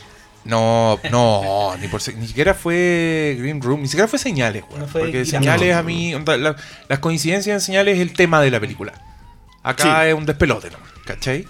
Y yo no, weón, no pude superar el hecho de lo que dice el Briones. Porque por lo que te muestran de este... Ya, spoilers. Ahora sí spoilers. Si no la has visto y no quieres saber, adelante 10 minutitos. Un pequeño apunte antes. Loco, de fondo, po. no. De fondo está escuchando. Está Sí, escuchando- estamos escuchando Plaga Laguna. ¿sí? El quinto elemento, la película Grande favorita de Elemento. Oscar Salas y Cristian Briones. Eh, yo no pude superar el hecho de que mostraran los titulares, que también es el recurso bien... Ya, ya a esta altura con, con la Fran nos reímos cada vez que aparece una pared con recortes con noticias. Sí, ¿por sobre qué la recorta noticias? Sí, ¿y por qué las ponen ahí? Solo para contemplarlas y conectar los puntos después. Y, acá ponían uno que decía, es el sonido, ¿cachai? Que te decía... Y ahí yo dije, ya, se alcanzó a salir en la prensa, si fue, no fue como un cagazo así de la noche a la mañana el que vivimos, como que igual había cierta organización, ciertos poderes fácticos, mientras esta weá estaba ocurriendo, a nadie se le ocurrió huellar con la frecuencia y tener, o tener, eh, no sé, weón, sonidos muy agudos, como nadie se le ocurrió salir con silbato un perro, weón, no sé, como dije, ¿cómo, ¿por qué es un descubrimiento ahora para estos personajes tanto tiempo después? Y no puede salir de esa weá. Entonces, estaba yo, esperando yo que... tengo una explicación para eso. A ver, dale, por favor, Que yo creo que sí lo hacen. Simplemente ellos no lo saben. Yo No llegó al eso. campo la... Es que ¿cómo Ah, Es que iba a llegar la no, noticia. no Es que eso, eso Puta, yo si también llegó la del sonido... Pero es que la del, No. la del sonido y todo eso alcanzó a llegar antes. Ahí todavía moría gente. Después Pero cuando ya se tomaron el todo, control, es que, claro. mira, por ejemplo, lo que pasa en señales, que a mí en señales me gusta mucho, porque igual concuerdo contigo que la coincidencia en señales es la clave de señales. Entonces, Ajá. no, no. Sí, pues, se pero de cuando eso. después en la tele te están mostrando de que todo el mundo está celebrando porque encontraron con qué echarse al Sí, po. extraterrestre, eh, tú decís, por supuesto, Pero esa weá fue la misma noche de la invasión, pues, weón. porque tienen comunicaciones todavía. Pero tú a esta altura, en la, en la altura en donde ellos están, no hay comunicaciones entre los seres humanos. No a menos puede. que llegue otro ser humano a contarte la cosa y, o a escribírtela, hacer un papelito y mostrártelo. O cuando llegue el ejército aplastándolos con un rayo Eh, ultrasonido. O sea, digamos que los juega un poquito con estas eh, señales tipo El Señor del Anillo, en el retorno del rey, cuando los buenos prendían la, la de fuego para comunicarse. Con eso te dan, entender, te dan a entender que, que estaban todos aislados. Que- que- y que todos estaban aislados, que no se podían comunicar entre ellos Y que más encima rural, ya estaban en un lugar aislado. Es que ese es el punto. Entonces podía ser que en Chicago, ruralidad. ponte tú, ya el ejército se hubiese echado a todos los monstruos.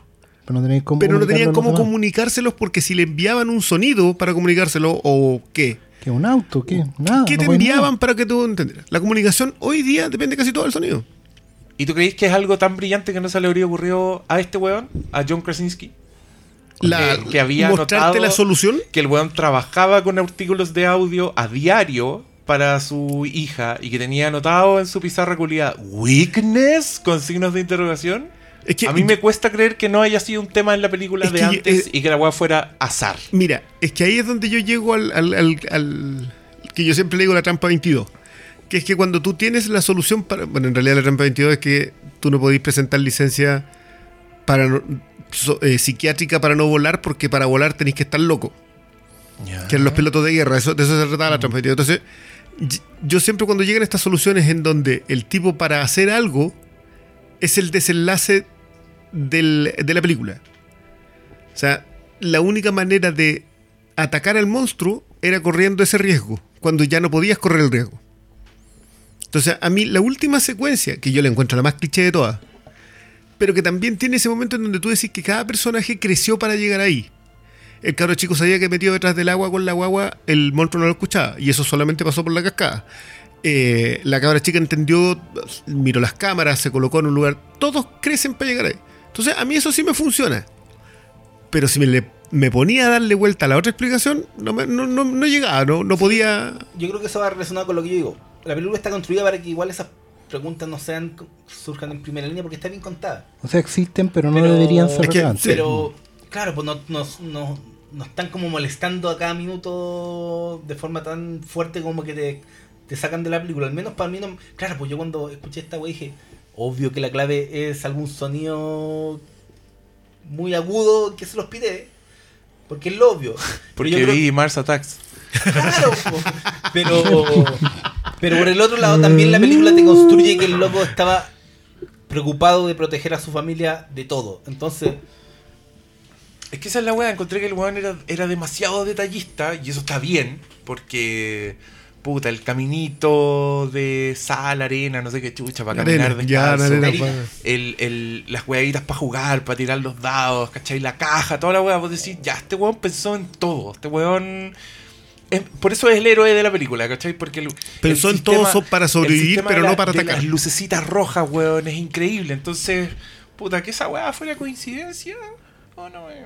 Es que lo que pasa es que, claro, son, son detalles de la forma, pero yo encuentro que, por ejemplo, si la lleváis al lado que, por lo menos la lectura que yo le hice, tiene que ver con que básicamente es una película sobre paternidad y tiene que ver con que tú puedes ser un papá muy aprensivo, muy, muy, muy proteccionista, todo lo que queráis, pero eso no te va a bastar para salvar a tu hijo. Cuando el buen se da cuenta de eso y deja ir, ¿cachai? y entra a confiar, que efectivamente cuando tiene que hacer el sacrificio, es cuando de verdad completa el círculo de, de paternidad. Sí, básicamente porque, porque Porque te obliga no- a madurar, pues si no te queda otra. y- y, básicamente a dejar que, que los cabros se hagan cargo de su destino nomás. ¿cachai? Porque, claro, uno dice, no, porque uno como padre debe estar ahí hasta el fin, ¿cachai? Debes estar hasta que te necesiten. ¿cachai? Y hay maneras también de, no estar. Llegado un momento, él tiene que tomar una decisión entre permanecer o entregar una lección que a ellos les sirva para que en el fondo uno siga permaneciendo por las lecciones y no por la presencia. Em- Empujarte a madurar, si al Claro, fin y al cabo sí. es eso. Si, si lo que Entonces- pasa el, el empujón es un sacrificio puro, ¿no? Claro. Es- Ahí entonces donde, donde la lectura de la película para mí es esa, que tiene que ver con que todo lo anterior no alcanza.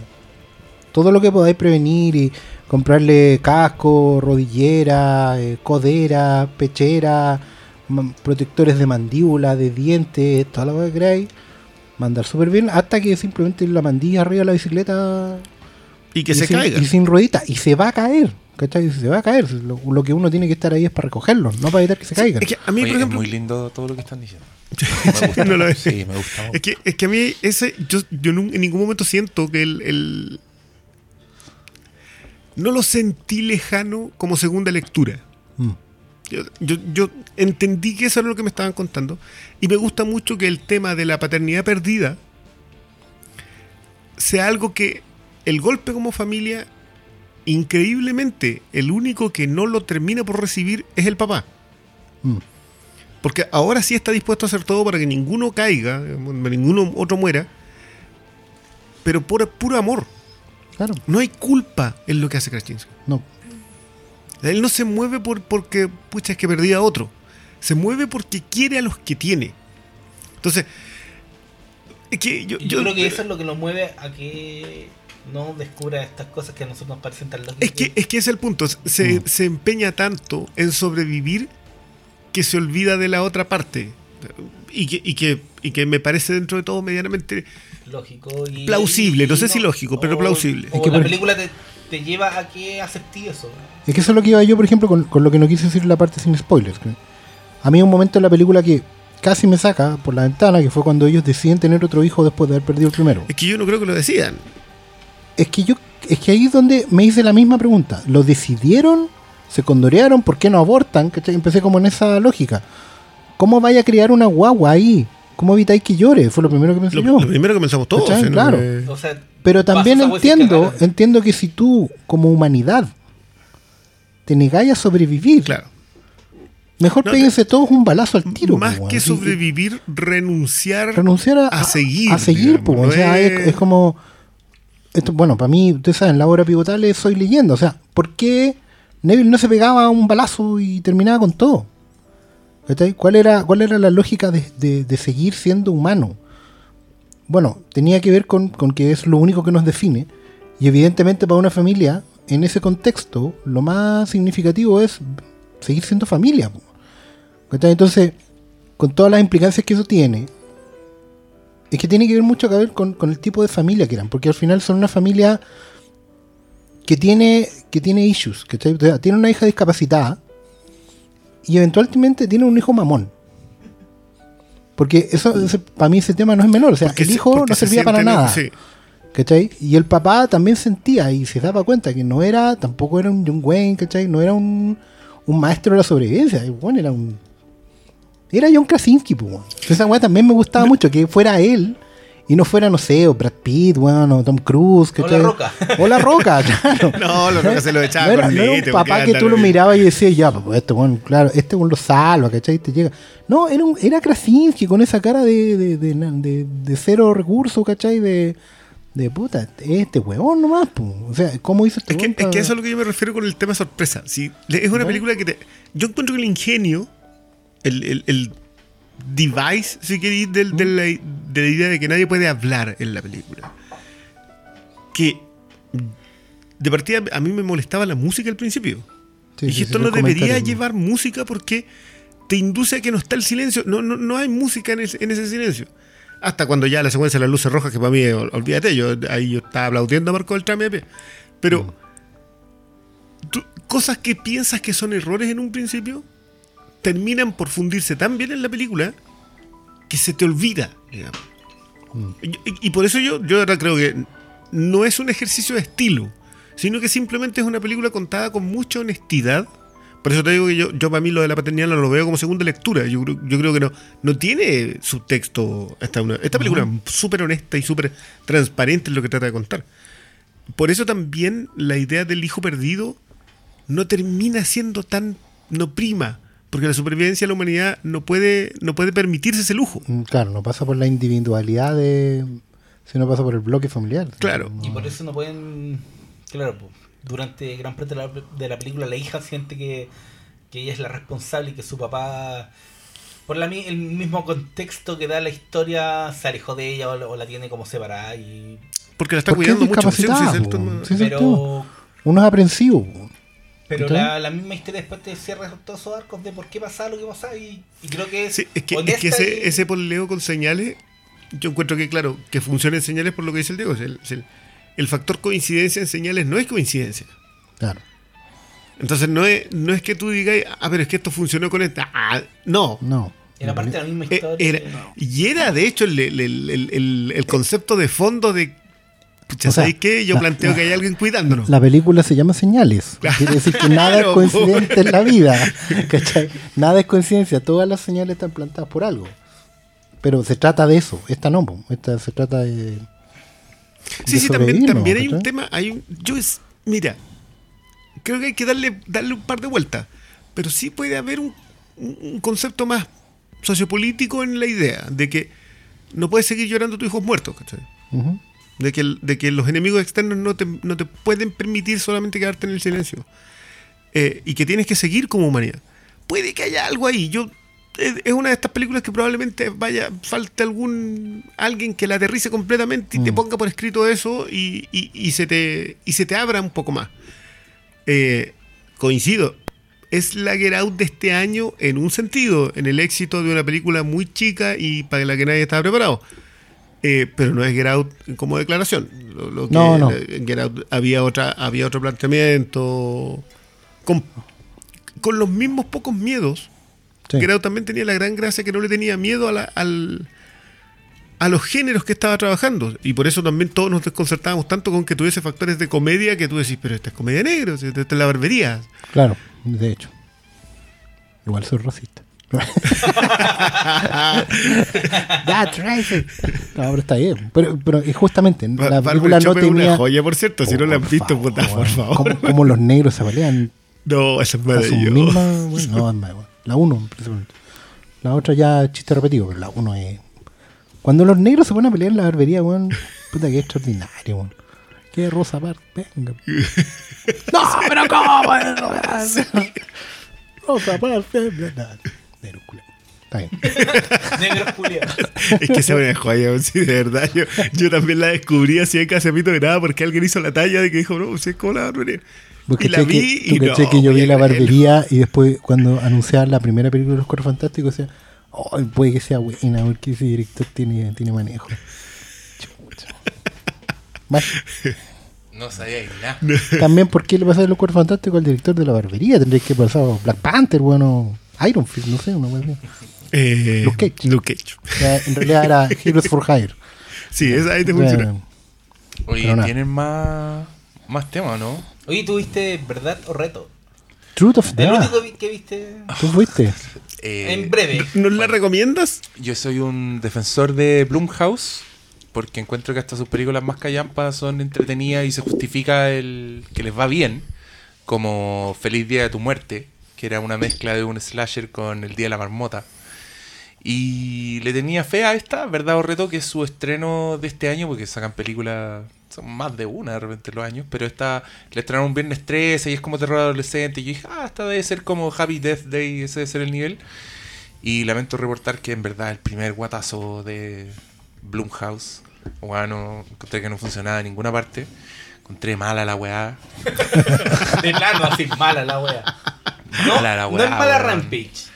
No. Es mala no, la wea. Mala la wea. Y además que son de estas películas que quieren ser PG-13 y se les nota, weón. Se nota cuando la película de terror no te muestra la muerte o no hay sangre. Que yo no me gusta la sangre por la sangre, pero se nota cuando están tratando de no mostrarla. ¿cachai? Cuando ni los balazos tienen sangre, tú ya decís, ya, pero. ¿Para qué? Pues entonces no sé para qué en esta película. Creo que no funciona ni siquiera como comedia o película de terror adolescente, así que no, no, no la voy a recomendar. No la vean el sábado en la noche entonces. No la veía. Cuando estén ahí en la fila Yo, yo el sábado en la noche vi una película de Netflix que se llama Titán. Titán. Ah, una de ciencia ficción. Sí, con el Sam Worthington y la Ah, sí, protagonista de Orange is the New Black. Sí, a mí me sale acá rato. Porque viste Sí. The Expanse, ahora ve. No, ¿No? Mala la. Worthington no hay caso. no. Oh, Creo que, creo que Worthington, la mejor película que ha hecho es. No, yo sé cuál. La del con Schwarzenegger. ¿The Stand? No, ¿Cómo no, no, no, esa? que güey. son como un grupo de donde también actúa la niña de Killing. Sí, pues que, que, que- que aguantan en una parte, pero no me Sí, acuerdo cómo se llama. Esa es buena, ¿cómo se llama? Que es de un es de un coreano. Es del director del buen malo y el tonto. Eso es tanto, No, No, pues no, no. está. ¿no? Que se- Ya, que- pero, pero sí, Schwarzenegger, sí. Schwarzenegger con un coreano. sí. Oye, hablando de Netflix, ¿vieron Perdida el Espacio? Yo vi los dos primeros episodios. Yo también llevo dos episodios, A mí me gustaron dos. de ahí de para arriba. Sí. Ya. Sí, Sí. es que después... Pero Ah, porque... ah, Tengo una advertencia, pero no, es una... peligro, peligro, Will Robinson, peligro. Mira, considerando que el, el- la antigua Perdida el Espacio, yo tuve... No sé si la suerte, pero mi papá veía esas series cuando yo era chico, entonces... Era una callada, era, era, era muy la serie. Pero tomaron como el concepto principal, le metieron un poco de Lost. Lost, Lost. De los dos. Y- Que yo creo que al revés, en realidad Lost tenía Sí. de Lost in Space. Lo Pero que pasa ya. es que Lost, lo que pasa es que Lo- Lost in Space es un caso bien especial porque la serie original, la primera temporada no era comedia. Era una serie efectivamente de gente que estaba perdida y era pura aventura. Era sí, pero era aventura. Con- de hecho, mira. Irwin Allen fue un productor que hizo cuatro series. Perdido en el espacio, Tierra de Gigante, eh, La del submarino, ¿no? la viaje, Viaje al fondo del mar. al fondo del mar y, y se me está olvidando una. El túnel del tiempo. Oh. Las cuatro No, no, tienen la misma premisa. Y se merece, se merece mucho cariño. No, las cuatro, básicamente la misma premisa. Una familia puesta en un contexto de aventura, ¿cachai? De, vi- de- de desplazamiento, viaje, ¿cachai? Lo que pasó fue que perdieron el espacio, llega, Sí, cayeron en un planeta en una carreta. y se quedaron pegados ahí. Y de hecho la serie no terminó. La serie, el último capítulo de la serie siguen perdidos. Pero claro, bajan los presupuestos. Tenía la otra serie cabezona que era Star Trek. Y esta era la competencia. Se iban como casi en el mismo día horario. Tú onda desintonizáis la tele y veías las dos series al hilo. Entonces esta era la comedia y la otra era la serie. ¿A quién Ese- ese compararía a Irvin Allen hoy día? Irvin Allen. Alguien como Irvin Allen. Un tipo que se dedica solo a generar aventura. Estamos escuchando fuego contra fuego. Sé. Sí, te, pusi- te pusiste un greatest hits. de- pasamos de Amelie a Plava Laguna contra es una, fuego. esta es una lista de uso personal. Muy bien. Yo, es que la otra vez lo pensaba porque, claro. Bueno, entre los tantos méritos de Irvin Allen es haber convertido a John Williams en quien es. A pesar de que la Sí. gente piense que es Superman o, o Ahí Star partió Wars. No. John Williams haciendo música. No, ahí se manda una. Infierno en la Torre. Algún día me voy a comprar ese disco. Ya saben qué disco le falta a Brion. Sí, Infierno en la Torre. como, así como a edición mí edición Films con Monthly. Star Wars, a ti te puede llegar Inferno en la Torre. Eh, pero hoy día alguien que se dedique al gran desastre, pero en, pero en buenas películas. No, estamos hablando del tipo que hizo que hizo Infierno en la Torre. ¿Hizo Pos- Poseidón también? Sí, por la dentro de Poseidón, Poseidón también. Poseidón e Inferno en la Torre buena fue cuando después de hacer tele se Sí, pasa po, a hacer se películas. hacer cine. Cacha, po, weón. Y las peliculitas que se hizo. Sí, Claro. pura porque- ¿A Y quién lo podríamos varias- comparar hoy día? Puta, nadie, po, weón. ¿Quién? Es que lo que pasa es que Irwin Allen además tenía un sentido de la aventura y la No, diversión. no Howley. que ponte no, Comodín. es que el que se ha pasado por, paseado por los géneros en ese estilo ha sido JJ Abrams. Pero JJ Abrams se la, ven- la te la vende de serio. Claro, Quiere ser Irvin más Allen, Spielberg sí. que Irvin Sí, Allen. Ojo que, que igual Irvin Allen es pre-Spielberg. También es cierto. Entonces no También es. No, y hay que considerar que Abrams, claro, pues tenía experiencia en, en tele, muy fuerte, pero. Sí, este momento eh, para mí los cine. nunca era como el, el constante. Pero igual Ale hacer un drama. Mm. No era una, no era una loca que, que disfrutara necesariamente lo que le estaba pasando. No era alguien que se, re- se riera del peligro. Sí, ese es un poco el concepto de, de Irvin Allen, po, que tiene un peligro real, Sí, pero ellos po. siempre tenían... Y con unos repartos que olvídate, po, ni los Ocean Eleven te lo tienen hoy día. Po. También es cierto. O sea, claro, tenía la crema de la crema de la tele, Ah, tenía ahí al zorro de, de, de papá Robinson. Guy Williams lo máximo. po. y el, y el- No, Bueno, y olvida, la- agarra, y agarra la- Infierno en la Torre no te caen los nombres hoy día. Bueno, po. sí. a Will Robinson era el, el cabrón Bueno, chico de. Bill Mummy que se pega Bill un cameo en. Bueno, es que eran actores clásicos de Dimensión Desconocida también, porque trabajaban en el canal. Si esto es como, como una teleserie muy Grau, ¿cachai? Tenía siempre los, los mismos actores dando vueltas, pues. Tenía el, el, el Doctor Smith había salido en Dimensión Desconocida. El, bueno, la, la Angela Cartwright era también actriz famosa, una novicia rebelde. ¿cachai? Y entonces era, eran gente del, del, del staff, pues, estaban ahí siempre listos para que los usara en la teleserie en el momento. Pero a mí la nueva me funcionó. Pero de nuevo, yo he visto solo no, dos mira, episodios. yo vi toda la temporada. Yo creo que mi gran pero con esta película es que. Ya te viste toda la temporada. Es que yo vi los cinco primeros antes de. Ay, ni, ni. el, el- el punto de la serie es que. La mera parte- weá. No, parte planteándote eh, peligro tras peligro. Están en algo, les sale otro peor y, y es muy divertido en eso. Pero a la, hora de explorar el planeta, ahí como que pierde. Claro, el, perdí el espacio, la, la gracia es que las weas que pasaban eran muy extrañas. Y aquí le falta eso, como que le, le falta como la novedad en la ciencia ficción. Como que las weas que he visto aquí en esta serie ya las he visto en Es otras que, cosas. es que va a ser un problema que va a tener siempre la ciencia Sí, ficción. Yo aunque- nosotros, l- l- eh, Sala se enganchó con Expanse. ¿Mm? Expanse tiene la gran gracia de que plantea cosas nuevas. Es que avanza. Claro. O, o le da un giro novedoso. Y eso le falta un poquito.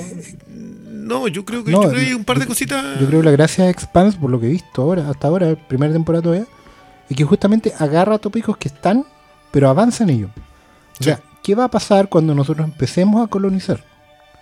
y hagámonos preguntas serias sobre lo que va a pasar cuando la humanidad empiece a instalarse en el sistema solar. Claro, lo- lo- los La- equilibrios de poder. Hablemosle la- el- l- l- las preguntas Asimov. Incluso yo te diría que más. Mm. Porque Asimov se hacía las grandes preguntas. La gracia de Expanse, que en realidad está basada en una serie de novelas también de ciencia ficción, que recuperan mucho esas preguntas chicas que se hacían en los 70. O sea, pero ¿qué va a pasar, por ejemplo, cuando vivamos en otros planetas? ¿Vamos a seguir teniendo tacos, ponte tú?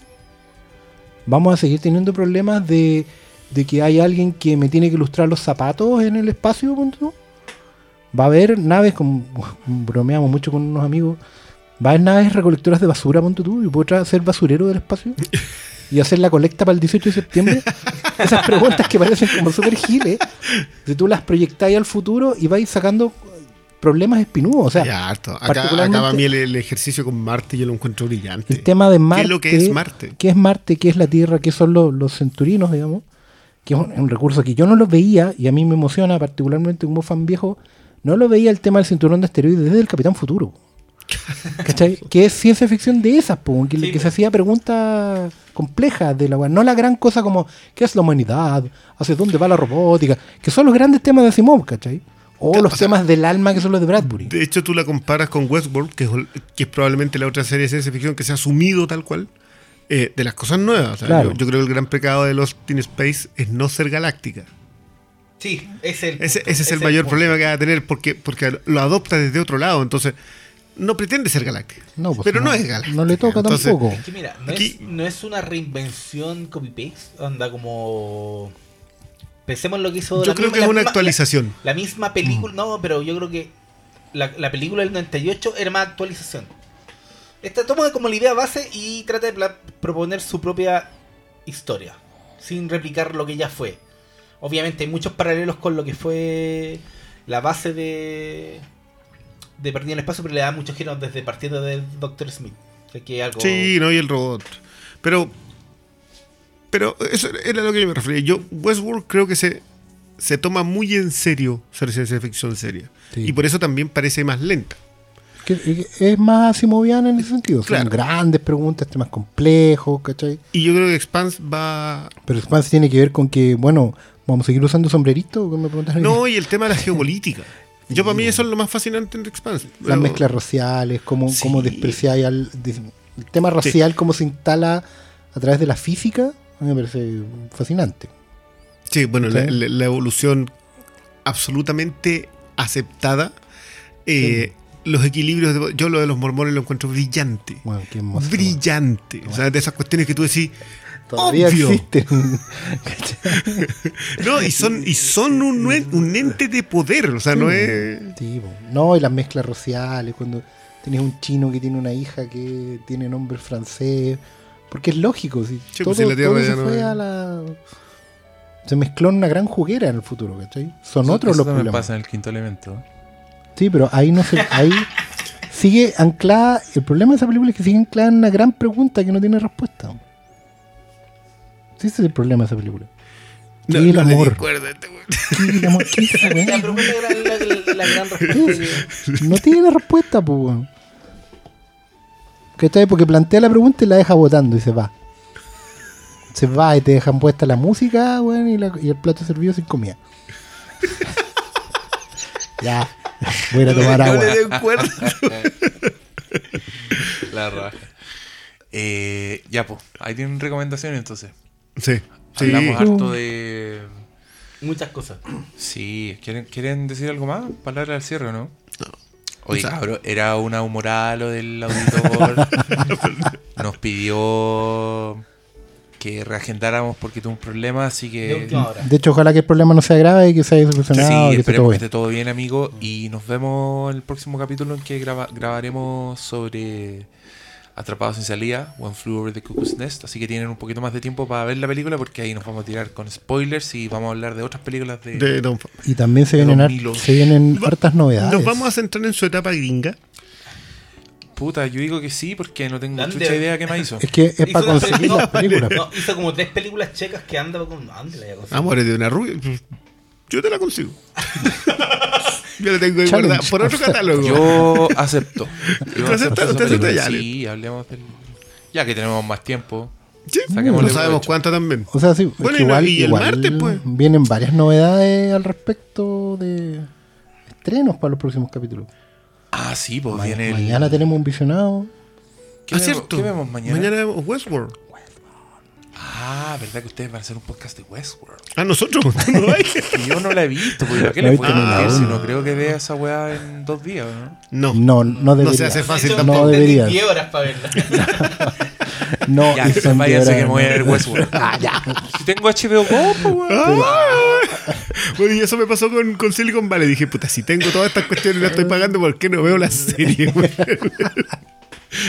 me ¿Y puse a ver- Silicon Valley? Me vi la cuarta completa, ahora voy a meter con la que quinta. es buena la cuarta. La cuarta es, increíble. Yo, para mí, lo de Action Jack con Gavin Belson debe ser uno de los mejores reyertas que yo he visto en comedia en mucho tiempo. No, esa weá era brillante. Capítulo a capítulo que me quedaba con la boca abierta. Y yo adoré la salida de Miller.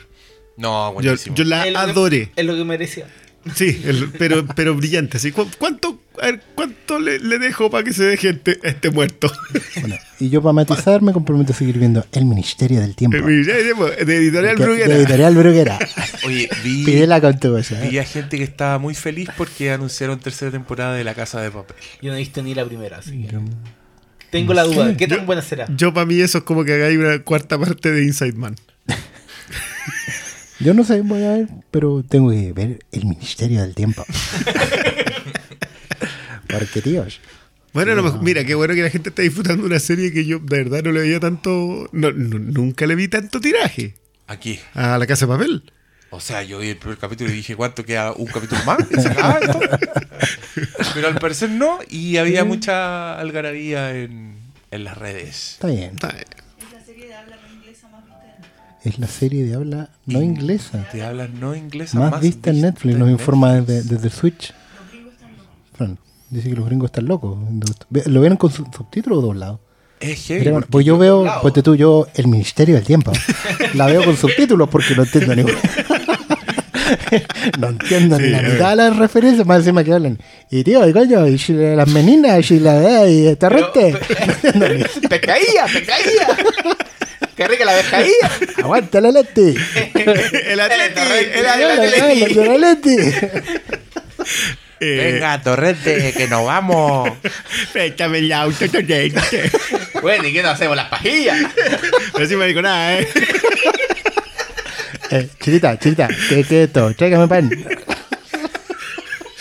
Porque más importante que ser policía es ser español.